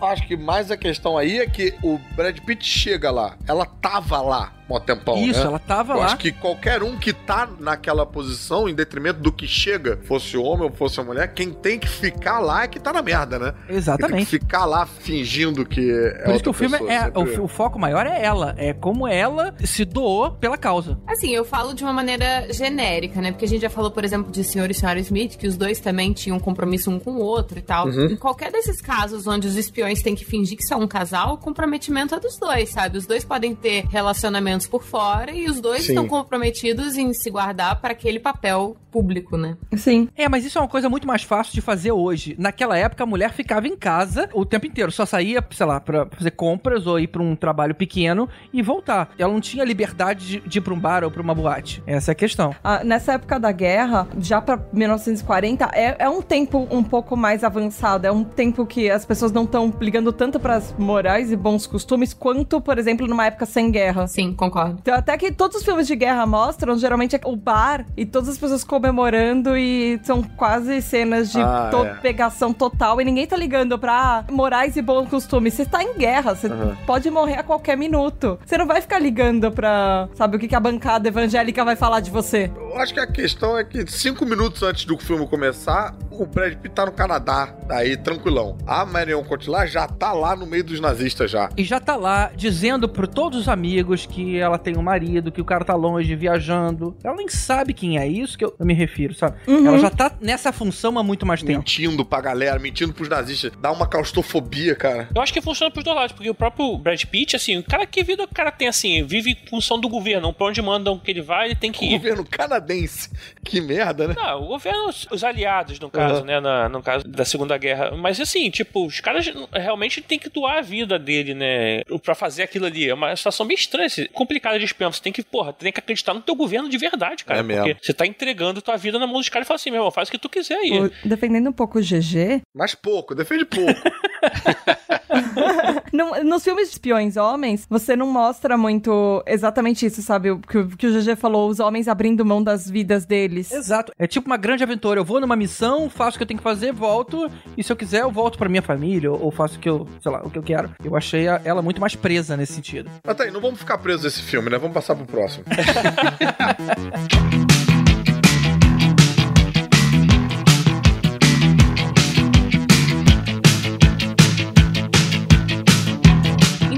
2017, temos o lançamento de um filme com Charlize Theron, logo após o sucesso de Mad Max, onde ela interpreta uma espiã que vai para a Alemanha Oriental, dividida pelo muro, investigar o assassinato de um dos maiores espiões do mundo naquele momento. E a grande dificuldade da missão dela é que ela vai investigar a morte dele, e o agravante é que ele tinha um relógio que continha a lista de todos os espiões do mundo, e esse relógio sumiu quando ele foi encontrado morto. Então ela tem que descobrir quem é que tem o relógio e quem são os espiões e meter muita porrada. Cara, que filme do caralho esse filme. Puta que me pariu, bicho. Sim! Que, fi- que trilha sonora Que filme incrível. bom. Que trilha sonora, que visual, que Charlize Theron.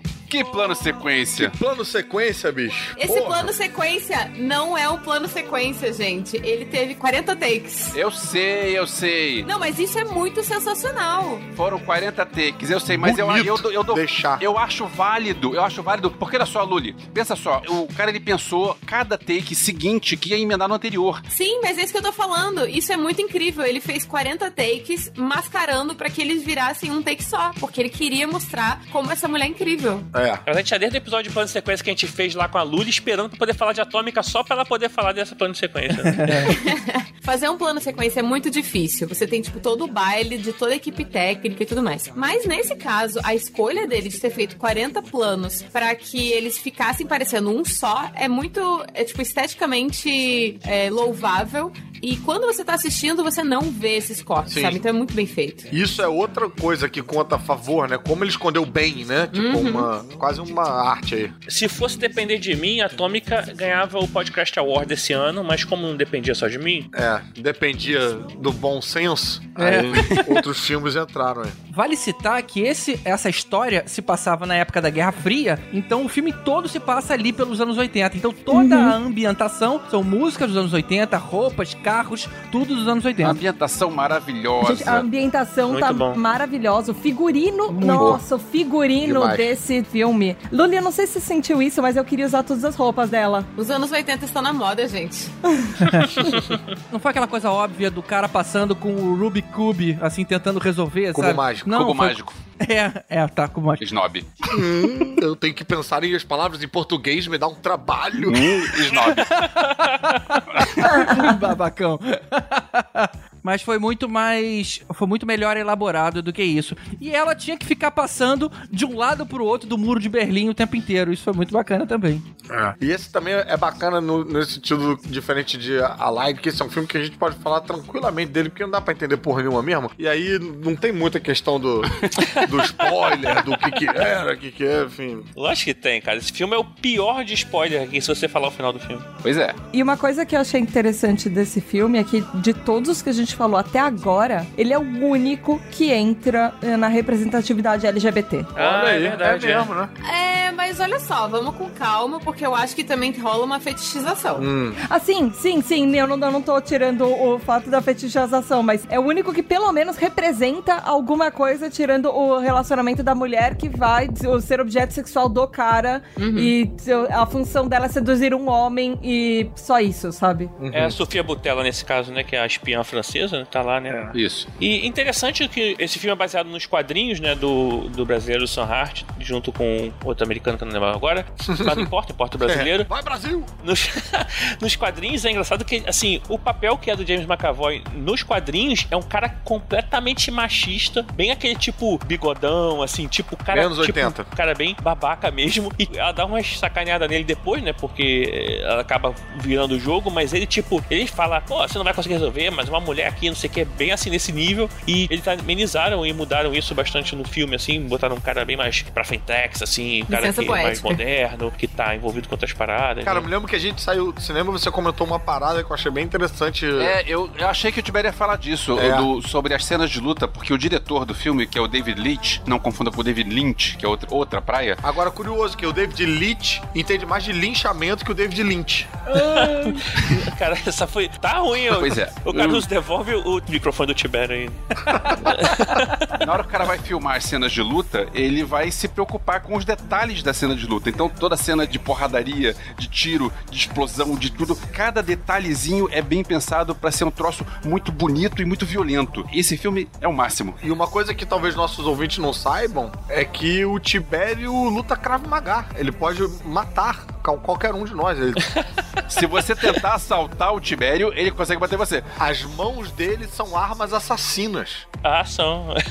Mas o, Krav Maga é só, é só pra defesa, cara. Então você tem que atacar ele primeiro. Não, isso é interessante porque, assim, uma arma, você não anda ela com o braço esticado, não encosta na pessoa, né? Você tem que ter pelo menos uma distância mínima pra poder o cara. Se você encostar a arma na pessoa, a pessoa girar, não dá tempo você atirar e acertar a pessoa. Então você tem que ter uma distância mínima pra pessoa não conseguir tirar a arma de você, essas coisas. E, assim, entendendo que são todos super espiões, todos seriam capazes de fazer isso. E ela não, ela anda com a arma junto ao corpo, mantém a distância, todos os movimentos, né, cara? Aí sempre que ela pega uma arma do chão, ela arma o cão lá pra poder conseguir dar o próximo tiro sem que a arma esteja travando. Então tem umas paradas assim que você não presta atenção, mas faz uma diferença do caramba na hora que você pega uma cena de ação, né? Porra, cara. É um cuidado verossímil, né? Eu só achei até estranho, porque ela, assim, nos quadrinhos ela, era- ela não era loira, ela era morena, né? E aí virou Atomic Blonde. Eu falei, cara, muito estranho isso, porque eu não lembro dos quadrinhos dela ser loira. E aí, e depois eu falei com o Sam Hart na CXP, ele falou que não era mesmo, não. Que também estranhou. Mas ficou legal, ficou interessante. Eu, depois que vi Atômica, cara, percebi o quanto eu temo de Hollywood tá começando a, a ver a Charlize Theron como a atriz de ação só. Porque ela fez muita coisa e muito boa de ação. Ela tem aí, não só o Atômica e o Mad Max, mas ela fez Velozes e Furiosos. uma saída de mestre. Velozes e Furiosos, ela ainda não era exatamente protagonista, mas Eon Flux, Cara, ela, do último Velozes e Furiosos, ela é a vilã. é, é. O Prometheus, por exemplo, caramba, viu como é que é? Tudo bem, o filme não é tão bom,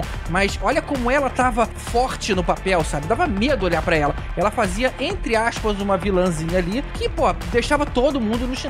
Eu, às vezes eu penso que Hollywood tá começando a separar os filmes pra ela, indo só nessa, nessa parte de ação.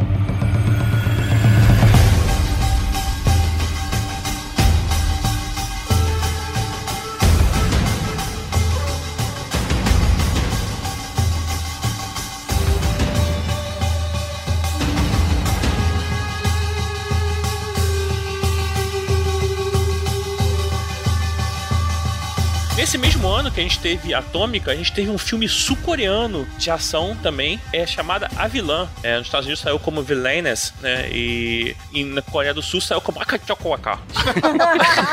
e é, assim, conta a história de uma assassina, né? Que é uma garota que ela nasceu para ser treinada para ser uma assassina, né? Ela, ela passa por todo esse processo de experimentar, de treinar, de aí é, é, dentro do- na época do treinamento ela é maltratada pelas amigas, tem que aprender a seduzir, a, a ter essa questão de ser uma geisha para poder seduzir o, o- o alvo, toda essa, essa questão governamental de que pega a menininha e treina ela e tal, e ela acaba que é, depois de um tempo de serviço ela quer fugir, quer sair dessa situação e aí ela tem que enfrentar todo mundo e matar todo mundo vi- ter sua vida de volta, né? Pra ter pelo menos a vida uma vez na vida. E é um filme de ação com planos e sequências também muito bons. Mas é uma, aquela ação desenfreada, com sangue, com cabeças rolando e, e plano sequência em luta de moto, e espada, arma, tiro, porrada. É aquele filme que a gente gosta, sabe? Aquele que. É, a, a gente não, né? Eu vou te falar que o meu limite de tempo de luta é atômica, cara. Eu acho que esse vilã, ele tem cena longa demais, cara. É muito The Raid, talvez seja mais do que The Raid. Não,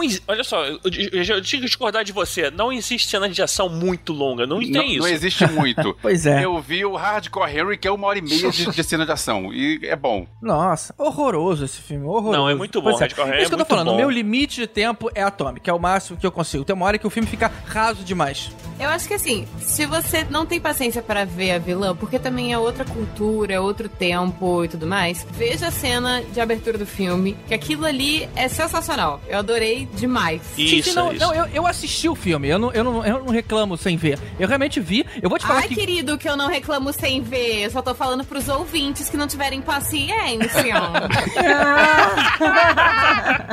Cara, por exemplo, aquela sequência inicial que vocês estão falando de 5 minutos, eu achei realmente que o filme fosse sem primeira pessoa. Eu tava desligando. Na verdade, não. Eu tava vendo no vezes 4 ali pra ver se acabava e tem uma hora que saiu. É por isso E- que e a- ficou ruim. E a cena saindo da primeira pessoa eu achei legal, fizeram de um jeito bem feito. Aí eu falei, opa, tá bom, dá pra ver aí um pouquinho mais. Mas se fosse aquela em primeira pessoa, tipo Hardcore Hand, cara, eu, eu, eu ia ficar devendo aqui pra esse podcast. Cara, você tem que apreciar o cinema experimental. Tem que apreciar o cinema de porradaria. Olha só, deixa eu contar uma história sobre esse filme. Ih, É, caralho. era o Festival do Rio E Petrópolis. e eu ah, escolhi meu Deus eu, do céu. Festival do Rio esse ano aqui. E no Festival do Rio, pra quem não sabe, é muito filme. A gente tem que escolher os poucos filmes pra ver, porque não tem tempo, né? E é comum encontrar colegas críticos é, em sessões. E eu escolhi o filme coreano de porrada, porque, pô, o filme coreano de porrada é algo que promete ser legal. E encontrei Luli e Mamãe Luli no cinema. A Lully levou a mãe pra ver a E vilã. eu pensei, cara, que maneiro, porque eu não consigo levar a minha mãe pra ir ao cinema pra ver filme da Disney. E a mãe da Luli vai ver um filme de ação porradaria coreano. Cara, que mãe maneira. Porra, mãe, mãe.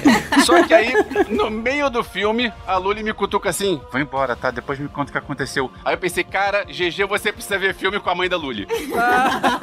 Não, mas olha só, eu preciso me justificar, porque no Festival do Rio, que ele inclusive englobou o feriado do dia 12 de outubro, que todo mundo tava na praia e eu tava lá ralando desde as 6 da manhã, eu trabalhei o dia inteiro. No Festival do Rio eu fiz a cobertura com o Canal Brasil. Então eu entrava de um filme e saía pro outro, e entrava em um e saía pro outro. E a sessão da vilã começou tipo 11 da noite. E no dia seguinte eu ia ter que acordar cedo. Era então eu tava tarde pra muito... caramba. Exatamente, estava muito cansado. Então eu saí não porque eu não tava gostando do filme, mas sim porque eu já estava batendo cabeça. Tá, mas vem cá aí, por que, que você levou tua mãe? A minha mãe tava de parceria no Festival do Rio, porque ela não mora aqui no Rio, ela mora em Curitiba. Daí ela tava indo em tudo, me ajudando, gravando, segurando minha bolsa.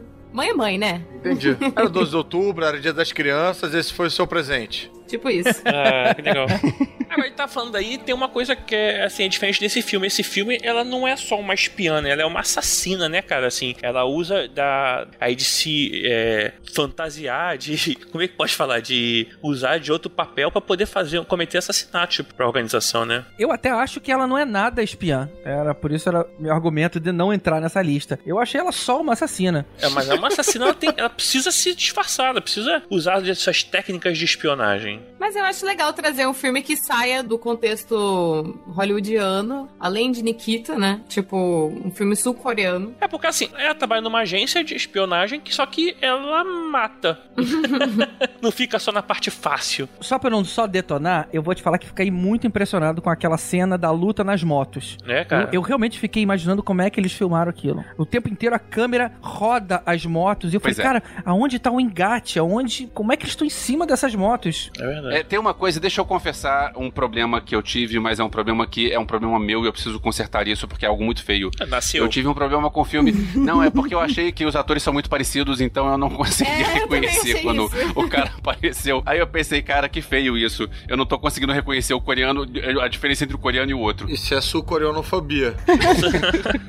Cara, eu tive esse mesmo problema. Eu tenho esse problema sempre que eu assisto seriado chinês. Eles podiam ter colocado uma cor de cabelo diferente, um bigode, sei lá. Cara, que para aí, gente. Um Porra. corte de cabelo diferente é um bigode, cara. Cara, gente, vamos botar uma letra na testa, cada um. Pra...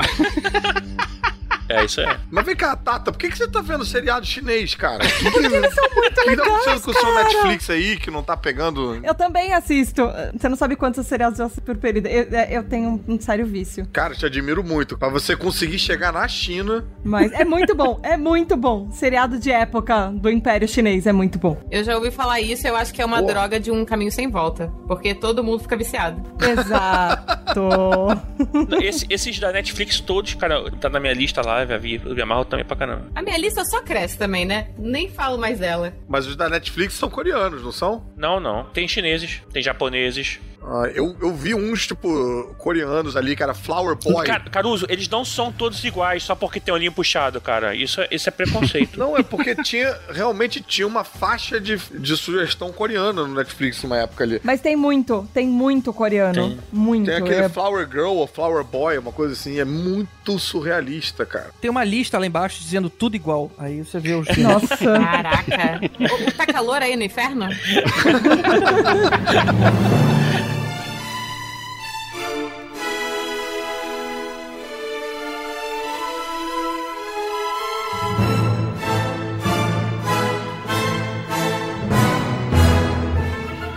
Finalmente, em 2018, temos Red Sparrow, o filme com a Jennifer Lawrence, onde ela é a Dominika Egorova, uma ex-bailarina que é recrutada por uma área secreta do governo russo e vai parar na Sparrow School, que é uma escola de espiões. Lá eles têm literalmente que entregar os seus corpos para aprender como é que eles usam isso para conseguir o que eles quiserem. Eu não consegui ver o filme ainda, porque, né, está recentemente no cinema, mas eu tô muito ansioso pra ver a Tata e a Luli detonando o filme.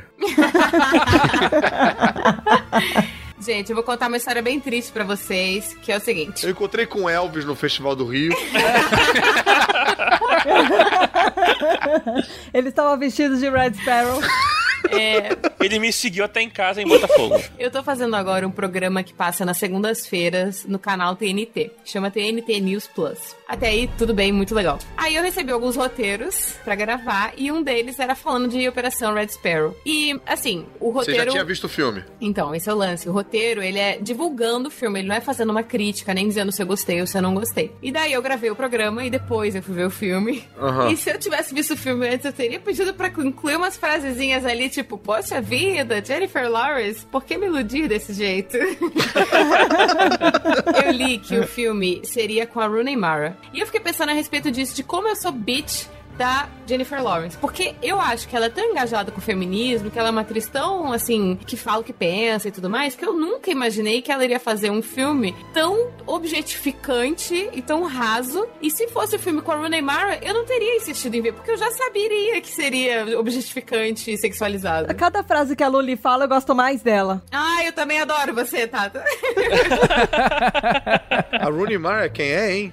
Ronemar é que fez o. num desses Prometeus. Os homens que não amavam as mulheres. É, esse filme, como um filme de espião, assim, é um filme até interessante, é é uma outra visão. é, ela é uma mulher que, ela, na verdade, ela usa o papel de Sparrow, que é, assim, se entregar ao corpo tal e conquistar a qualquer jeito, tentar fazer ah, os prazeres do alvo, seja homem seja mulher, pra poder é, conseguir as informações. Só que, no fundo, ela acaba em nenhum momento usando disso, né? Ela sempre consegue dar um jeito de não entregar o corpo pra poder chegar naquela situação, né? Não, ela usa, ela usa sim. Tem uma parte aqui sim, mas eu tive vários problemas com esse filme. Então, ela fica tentando fugir disso, né? Ela fica Ah, tentando sim, dar sim. aquele jeitinho pra resolver e mostrar que ela não deveria ser só aquilo. A escola ensina ela a fazer isso, mas ela tenta sempre usar de um jeito um pouco mais inteligente, né? Aham. É, e aí a pergunta que eu tinha pras meninas só- é o seguinte: isso, isso tipo assim, foi um desserviço? Ela seria uma, uma feminista, assim, de certa forma, de não fazer o que deveria fazer? Ou isso, na verdade, foi um desserviço que a Jennifer Lawrence fez nessa busca? Porque assim, eu fiquei meio que na dúvida, cara. Eu falo, pô, ao mesmo tempo, tipo assim, por ela tem tanto disso? Mas, tipo assim, ela não tá fazendo o que eles querem que ela faça. Então fica aquele caminho sinuoso ali, sabe? Eu quero ouvir a Tata detonando o filme agora.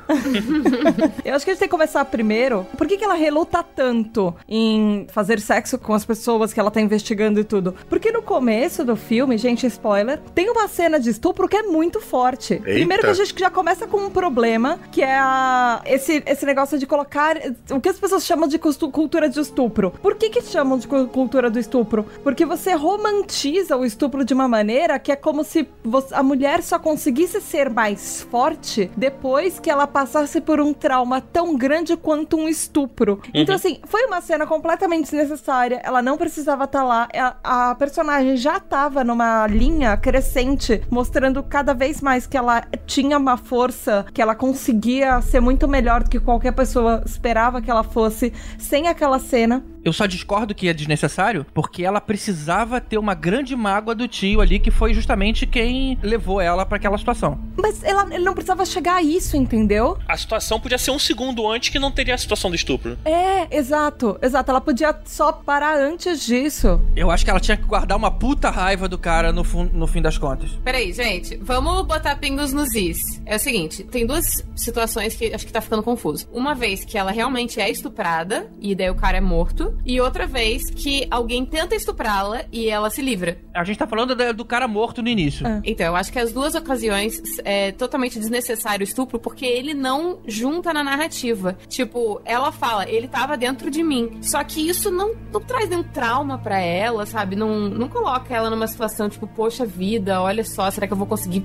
fazer esse trabalho? Porque agora eu tô com um trauma, sabe? Acho que o, proble- o maior problema desse filme não é ela não usar o sexo ou usar o sexo. Ele é dirigido por um homem que não entende como é que funciona a relação de uma mulher com o sexo e com o prazer e com o estupro. E qual o medo que a gente tem diariamente disso, né? Exatamente. O cara é o Francis Lawrence, é o mesmo diretor do Hunger Games, Eu Sou a Lenda, Constantine, que são filmes que eu gosto muito, mas eu sinto que ele não não colocou aquele estupro na narrativa. É lógico que essa direção, essa decisão não é só do diretor, né? Tem no, no livro, no roteiro, roteiro. mas eu acho que aquele estupro ali não trouxe nada pra narrativa, ele só deixou um gatilho totalmente desnecessário. Ela podia ter raiva do cara, do tio dela, simplesmente por mandá-la pra escola. Ela, ela podia ter raiva por milhares de motivos, porque quando o pai dela morreu, ele era tio dela e ele simplesmente abandonou a família, que ele só se importou com a mãe dela, que é deficiente, e com ela no momento que ele tava precisando de alguma coisa. Ela tem milhares de motivos pra ter raiva dele. É, eu li em algum lugar um, um depoimento de alguém que dizia que se você precisa de um estupro pra fazer você se importar com a sua personagem, você é um péssimo escritor ou roteirista.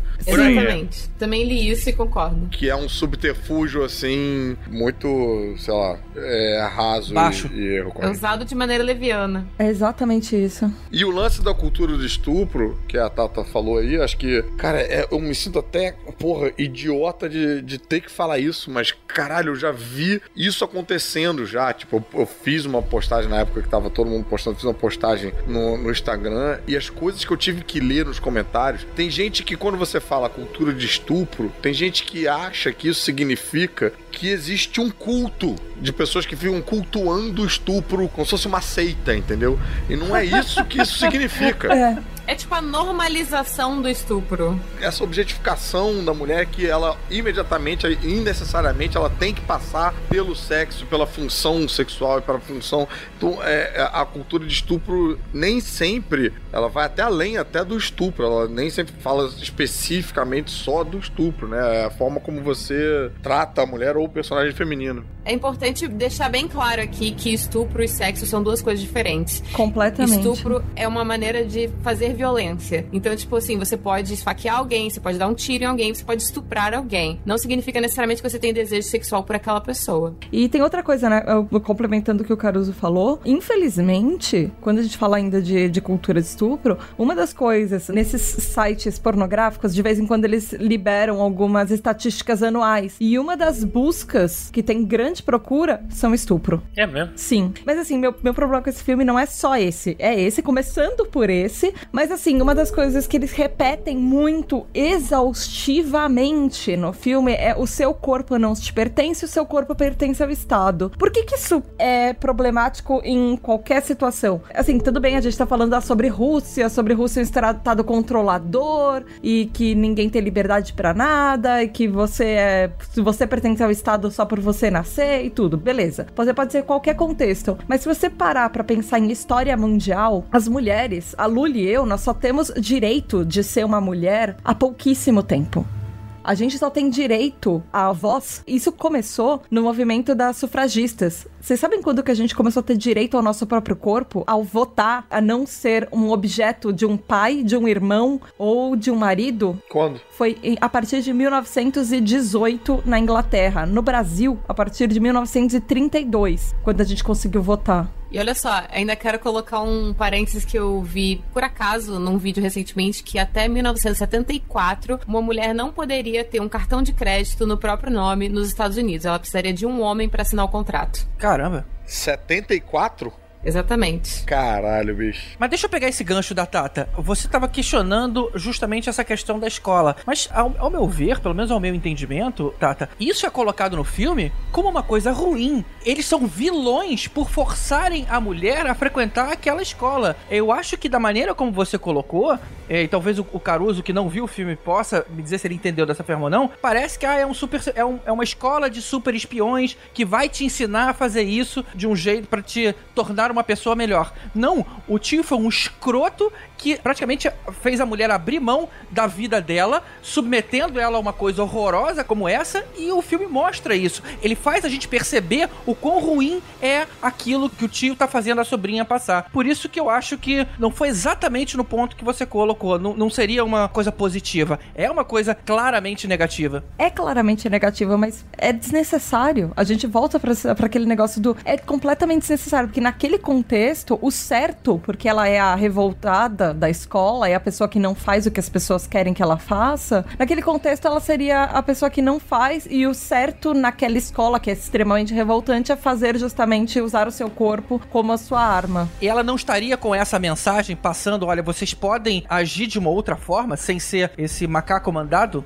Cara, se você gasta muito tempo expondo o que é o errado, mesmo que seja pra provar que é errado, você tá dando cartaz pro errado, né? Sim. É um pouco aquela discussão que rolou com, com a própria Jennifer Lawrence, com o cartaz do X-Men Apocalipse, com uh, o, o Apocalipse enforcando ela e tal, e que as pessoas Eu também vieram... não concordei muito, mas beleza. É, pois é, cara, mas eu acho que vieram discutir que, cara, alguns falam, porra, é o vilão, o vilão não pode estar fazendo maldade, isso aqui, tá, né? Sim, tá, é o vilão, mas a parada tá na rua, as pessoas não estão no cinema vendo aquilo, e você tá colocando em vários cartazes espalhados por aí um, um homem gigante enforcando uma mulher, ainda que azul, colocando a mulher na posição de refém. Então, mesmo que para pintar um quadro negativo, você tá estampando e um estereótipo desnecessário e dando prosseguimento a ele. Que é um negócio que a gente tem que cortar. Você tá dizendo que tá banalizando a cena, é, é isso que você quer e dizer, né? sexual também, né? É um overexposing da coisa também, né? Assim, não, é. é- é de- assim, você deixa aquela cena num filme, né? Não precisa é, usar aquilo pra chamar atenção pro filme, né? Acho que também tem essa questão. Mas eu acho que esse filme todo, cara, o, o Francis Lawrence, não sei se é responsabilidade dele, mas, cara, tipo assim, tem toda essa violência contra a mulher, tem muito de cena de, de, de tortura, né? Você precisa tanto disso, cara, assim. Tipo, até o final do filme, você, ainda- meio do filme, você fica assim, caraca, não vai acabar isso nunca. Isso eu achei cansativo. Ela apanha demais, cara, em vários momentos. Tudo, Isso- mas é, é, assim, é muito exagero, cara. Mas ta- talvez pra mostrar que é uma vida ingrata, eu não sei. Realmente eu achei exagerado. Mas será que.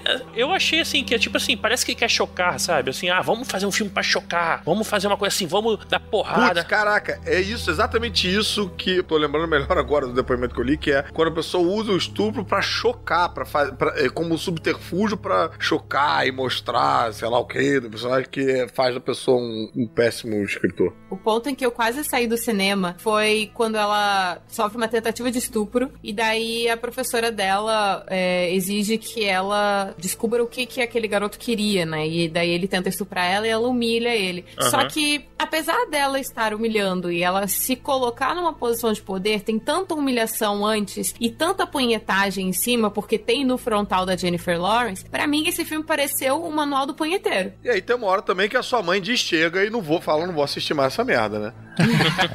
A minha mãe, no caso, não estava junto, porque ela é mais sábia do que eu. Eu achei essa cena um pouco ousada demais pra um nome tão forte quanto a Jennifer Lawrence. Também não tava esperando uma cena daquelas. Eu me surpreendi. Só voltando uma coisa, eu só preciso pontuar que, voltando àquela frase do seu corpo não te pertence, ah, independente do contexto que ela foi dita, a gente ainda tem que lembrar que o momento que a gente está vivendo hoje é justamente onde diversos países as mulheres ainda estão lutando justamente pela mesma frase, que o meu corpo me pertence, eu faço com ele o que eu quero, e não é o Estado que vai mandar o que eu vou fazer com ele em qualquer situação. E a gente tá falando, por exemplo, sobre aborto, sobre época, sobre estupro. Nós mulheres ainda não temos total direito sobre o nosso próprio corpo. E isso tá sendo lutado pra caramba. Eu acho que é uma questão de ser too soon, sabe? Você tem uma tragédia no passado, por exemplo, Titanic. Não existe mais ninguém vivo que viveu o Titanic. Então você pode fazer uma piada, por exemplo, sobre Titanic e as pessoas não vão se ofender tanto quanto, sei lá, atentado de 11 de setembro ou alguém atirando numa escola que aconteceu no passado. Então, tipo, você meio que usar isso como uma premissa fraca de roteiro, de seu corpo não te pertence, como a Tata explicou perfeitamente, é uma parada tipo, cara, isso acontece e a gente, mesmo estando em um lugar onde a gente é livre, a gente pode usar a roupa que a gente quer, a gente pode votar em quem a gente quer, ainda assim a gente tem medo de andar na rua como a gente quer se vestir, porque o nosso corpo não parece nos pertencer, sabe? Então eu acho que é um trigger muito forte. É. O problema de fazer uma piada com o Titanic é que fica muita gente boiando.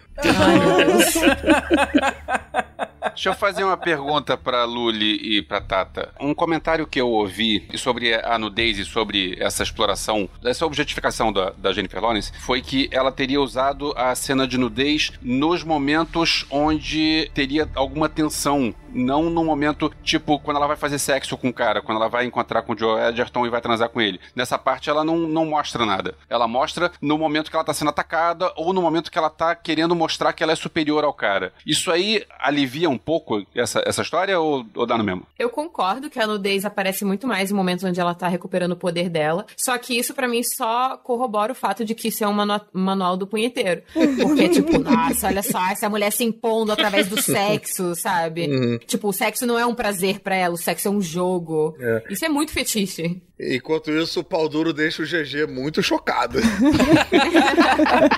Ai, cara, aquelas cenas foram muito fortes, cara. Tata, fala o que você achou, porque eu falei a minha opinião, mas. Não, eu concordo completamente. Eu queria saber a sua opinião sobre uma coisa. A cena de sexo, que finalmente tem um sexo que ela consente no filme, você também sentiu como se fosse meio que a explicação masculina pra friend zone? Porque é, é, foi a sensação que eu tive na hora. Não pensei a respeito disso. Como é que é? Não entendi, hein? Porque, primeiro, eu não acredito em friend zone, vamos começar por aí. Eu devo ganhar vários haters. Se eu não ganhei até agora, eu acho que eu ganho agora. Peraí, não acredita em que sentido? Eu vou explicar nessa cena, eu acho que fica mais fácil entender. Tem uma cena que ela faz sexo com ele voluntariamente, com um cara voluntariamente, e aí parece como se tudo da friend zone culminasse naquela cena. É um cara que ele é legal, é um cara que a ajudou quando ela estava precisando, é um cara que a acolheu, que cuidou dela. Aí, voluntariamente, ela vai lá e faz sexo com ele, como se fosse a obrigação de assim. Um agradecimento. Ah, tudo bem. É o agradecimento. Ela ganhou aquela recompensinha, sabe? Ele fez isso e ele é legal e ele ganhou. E esse que é o negócio da friend zone. Você pode ser simplesmente uma pessoa legal, porque você é um cara legal. Você poderia fazer qualquer uma dessas coisas pelo seu brother. Mas quando é uma mulher, você tá esperando uma recompensa a mais dela. Ele tem que levar alguma outra coisa. Cara, perfeita essa análise. Cara, mas engraçado, eu tive a impressão que ela tava realmente se apaixonando por ele. Tanto que ela fica muito. Depois, no final do filme, você vê uma aproximação maior dos dois até pra culminar o que, que ela vai fazer da vida. É, e isso não é exatamente uma friend zone. Aquilo é uma, é uma decisão de vida. Por isso que eu acho que ela tava realmente se apaixonando por ele pra você conseguir tomar uma decisão tão séria quanto isso. Não é uma coisa de, ah, eu vou dar pra esse cara só como recompensa de uma coisinha pequena que ela fez. Aí eu, eu realmente concordaria contigo. Mas como eu acho que essa decisão foi muito maior, não vejo a coisa aí como friend zone. Então, eu acho que o que acontece é, ela não faz isso de propósito. É o roteiro que coloca essa justificativa. Foi isso que eu entendi da análise da Tata e é isso que eu vejo no filme agora, tendo ouvido a explicação dela. Tipo assim, não é uma coisa forçada de ela pensa que ela tem que agradecer. É o roteirista achar que faz sentido ela agradecer e criar um roteiro em cima disso. Aham. É o roteirista mandando a carta pra todas as mulheres que não deram pra ele. Exatamente, é um problema endêmico. É, eu sou um cara legal porque ela não gosta de mim. No filme, ele tenta demonstrar que ele não tem interesse, né? Que ele- a primeira vez que ele, ela tenta seduzir ele, ele, fala, ele meio que fala: Não, você é só minha amiga, não sei o que, não vamos entrar nessa. E aí, acho que ela tenta umas duas, três vezes até eles conseguirem ter uma relação. Mas eu acho que assim, é pra poder exatamente mostrar que ela que queria e não era bem nessa situação de friendzone que você explicou. Mas eu acho que esse roteiro desse filme, não sei se parece que a intenção é boa, mas eles fazem tudo tão, tão errado.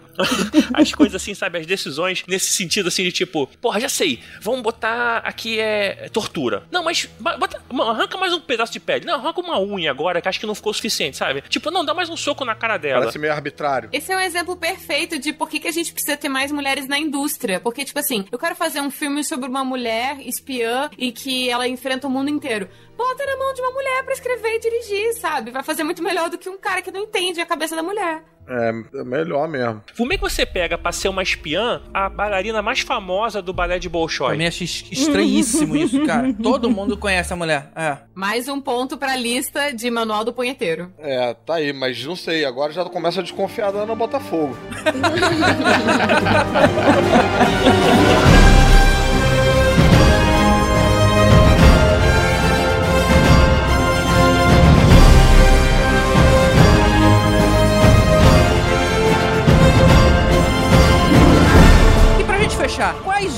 espiãs famosas do cinema e da TV a gente não teve tempo de falar?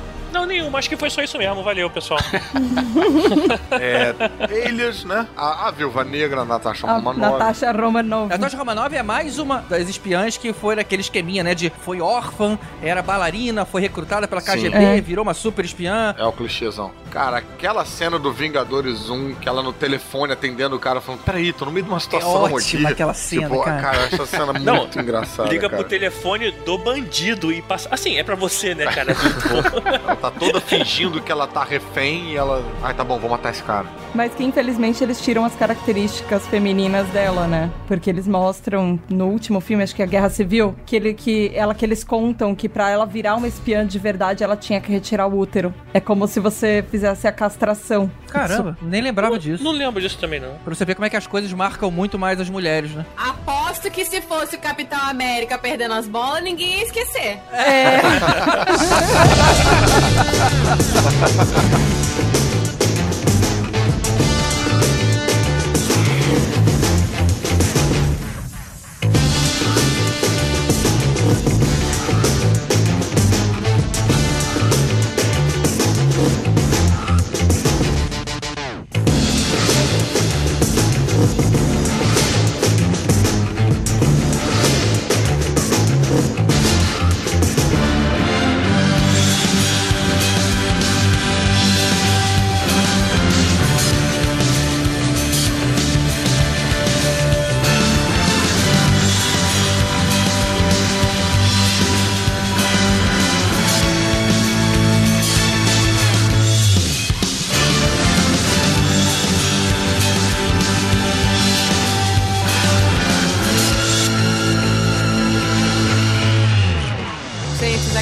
Já que eu conheço que vocês não conhecem. Algumas pessoas não sabem, mas eu falo alemão. E um dos tempos verbais em alemão é passado plusquamperfect. Olha aí. Nossa, passado Ah. plus o quê? Plusquamperfect. Perfeito. Plus com perfect. Exatamente. Mas é interessante, né, cara? Olha que irônico que o passado alemão manda tudo pra PQP.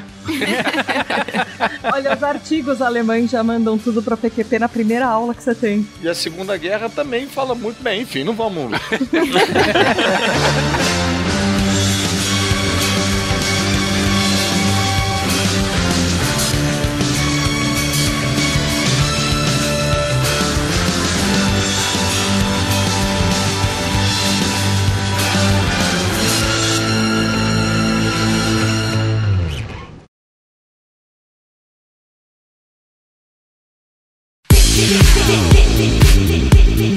que legal, você tá aqui ainda.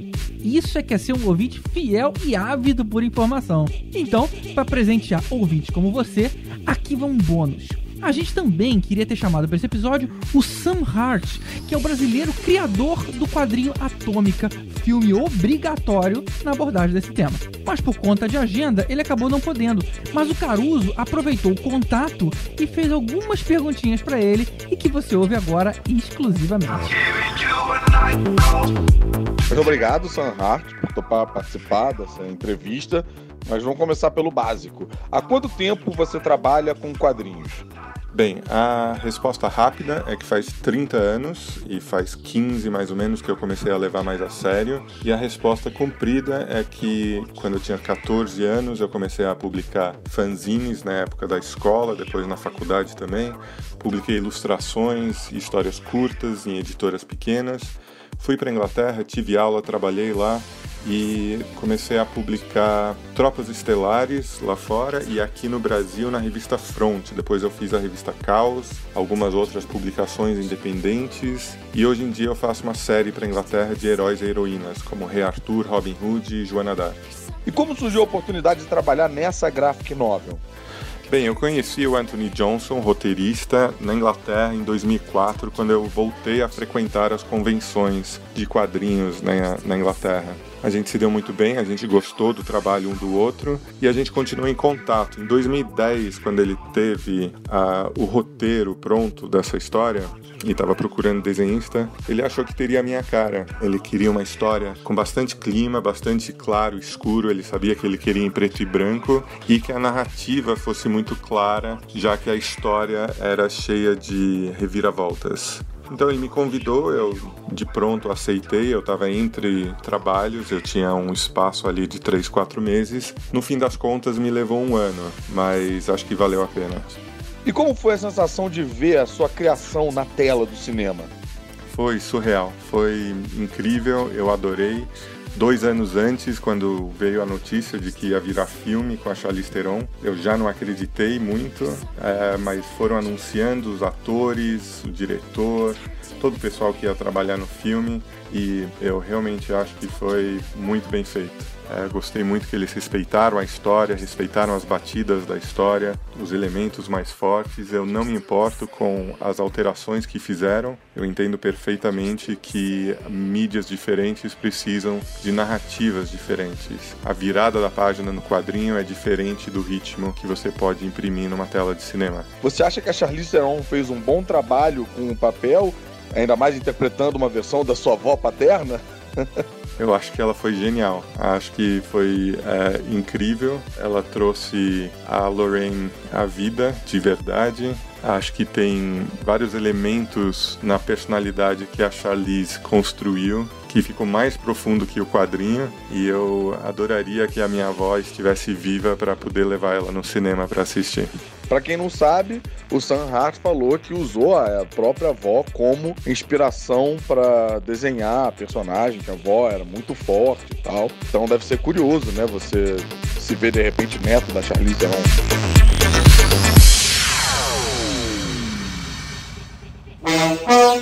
Música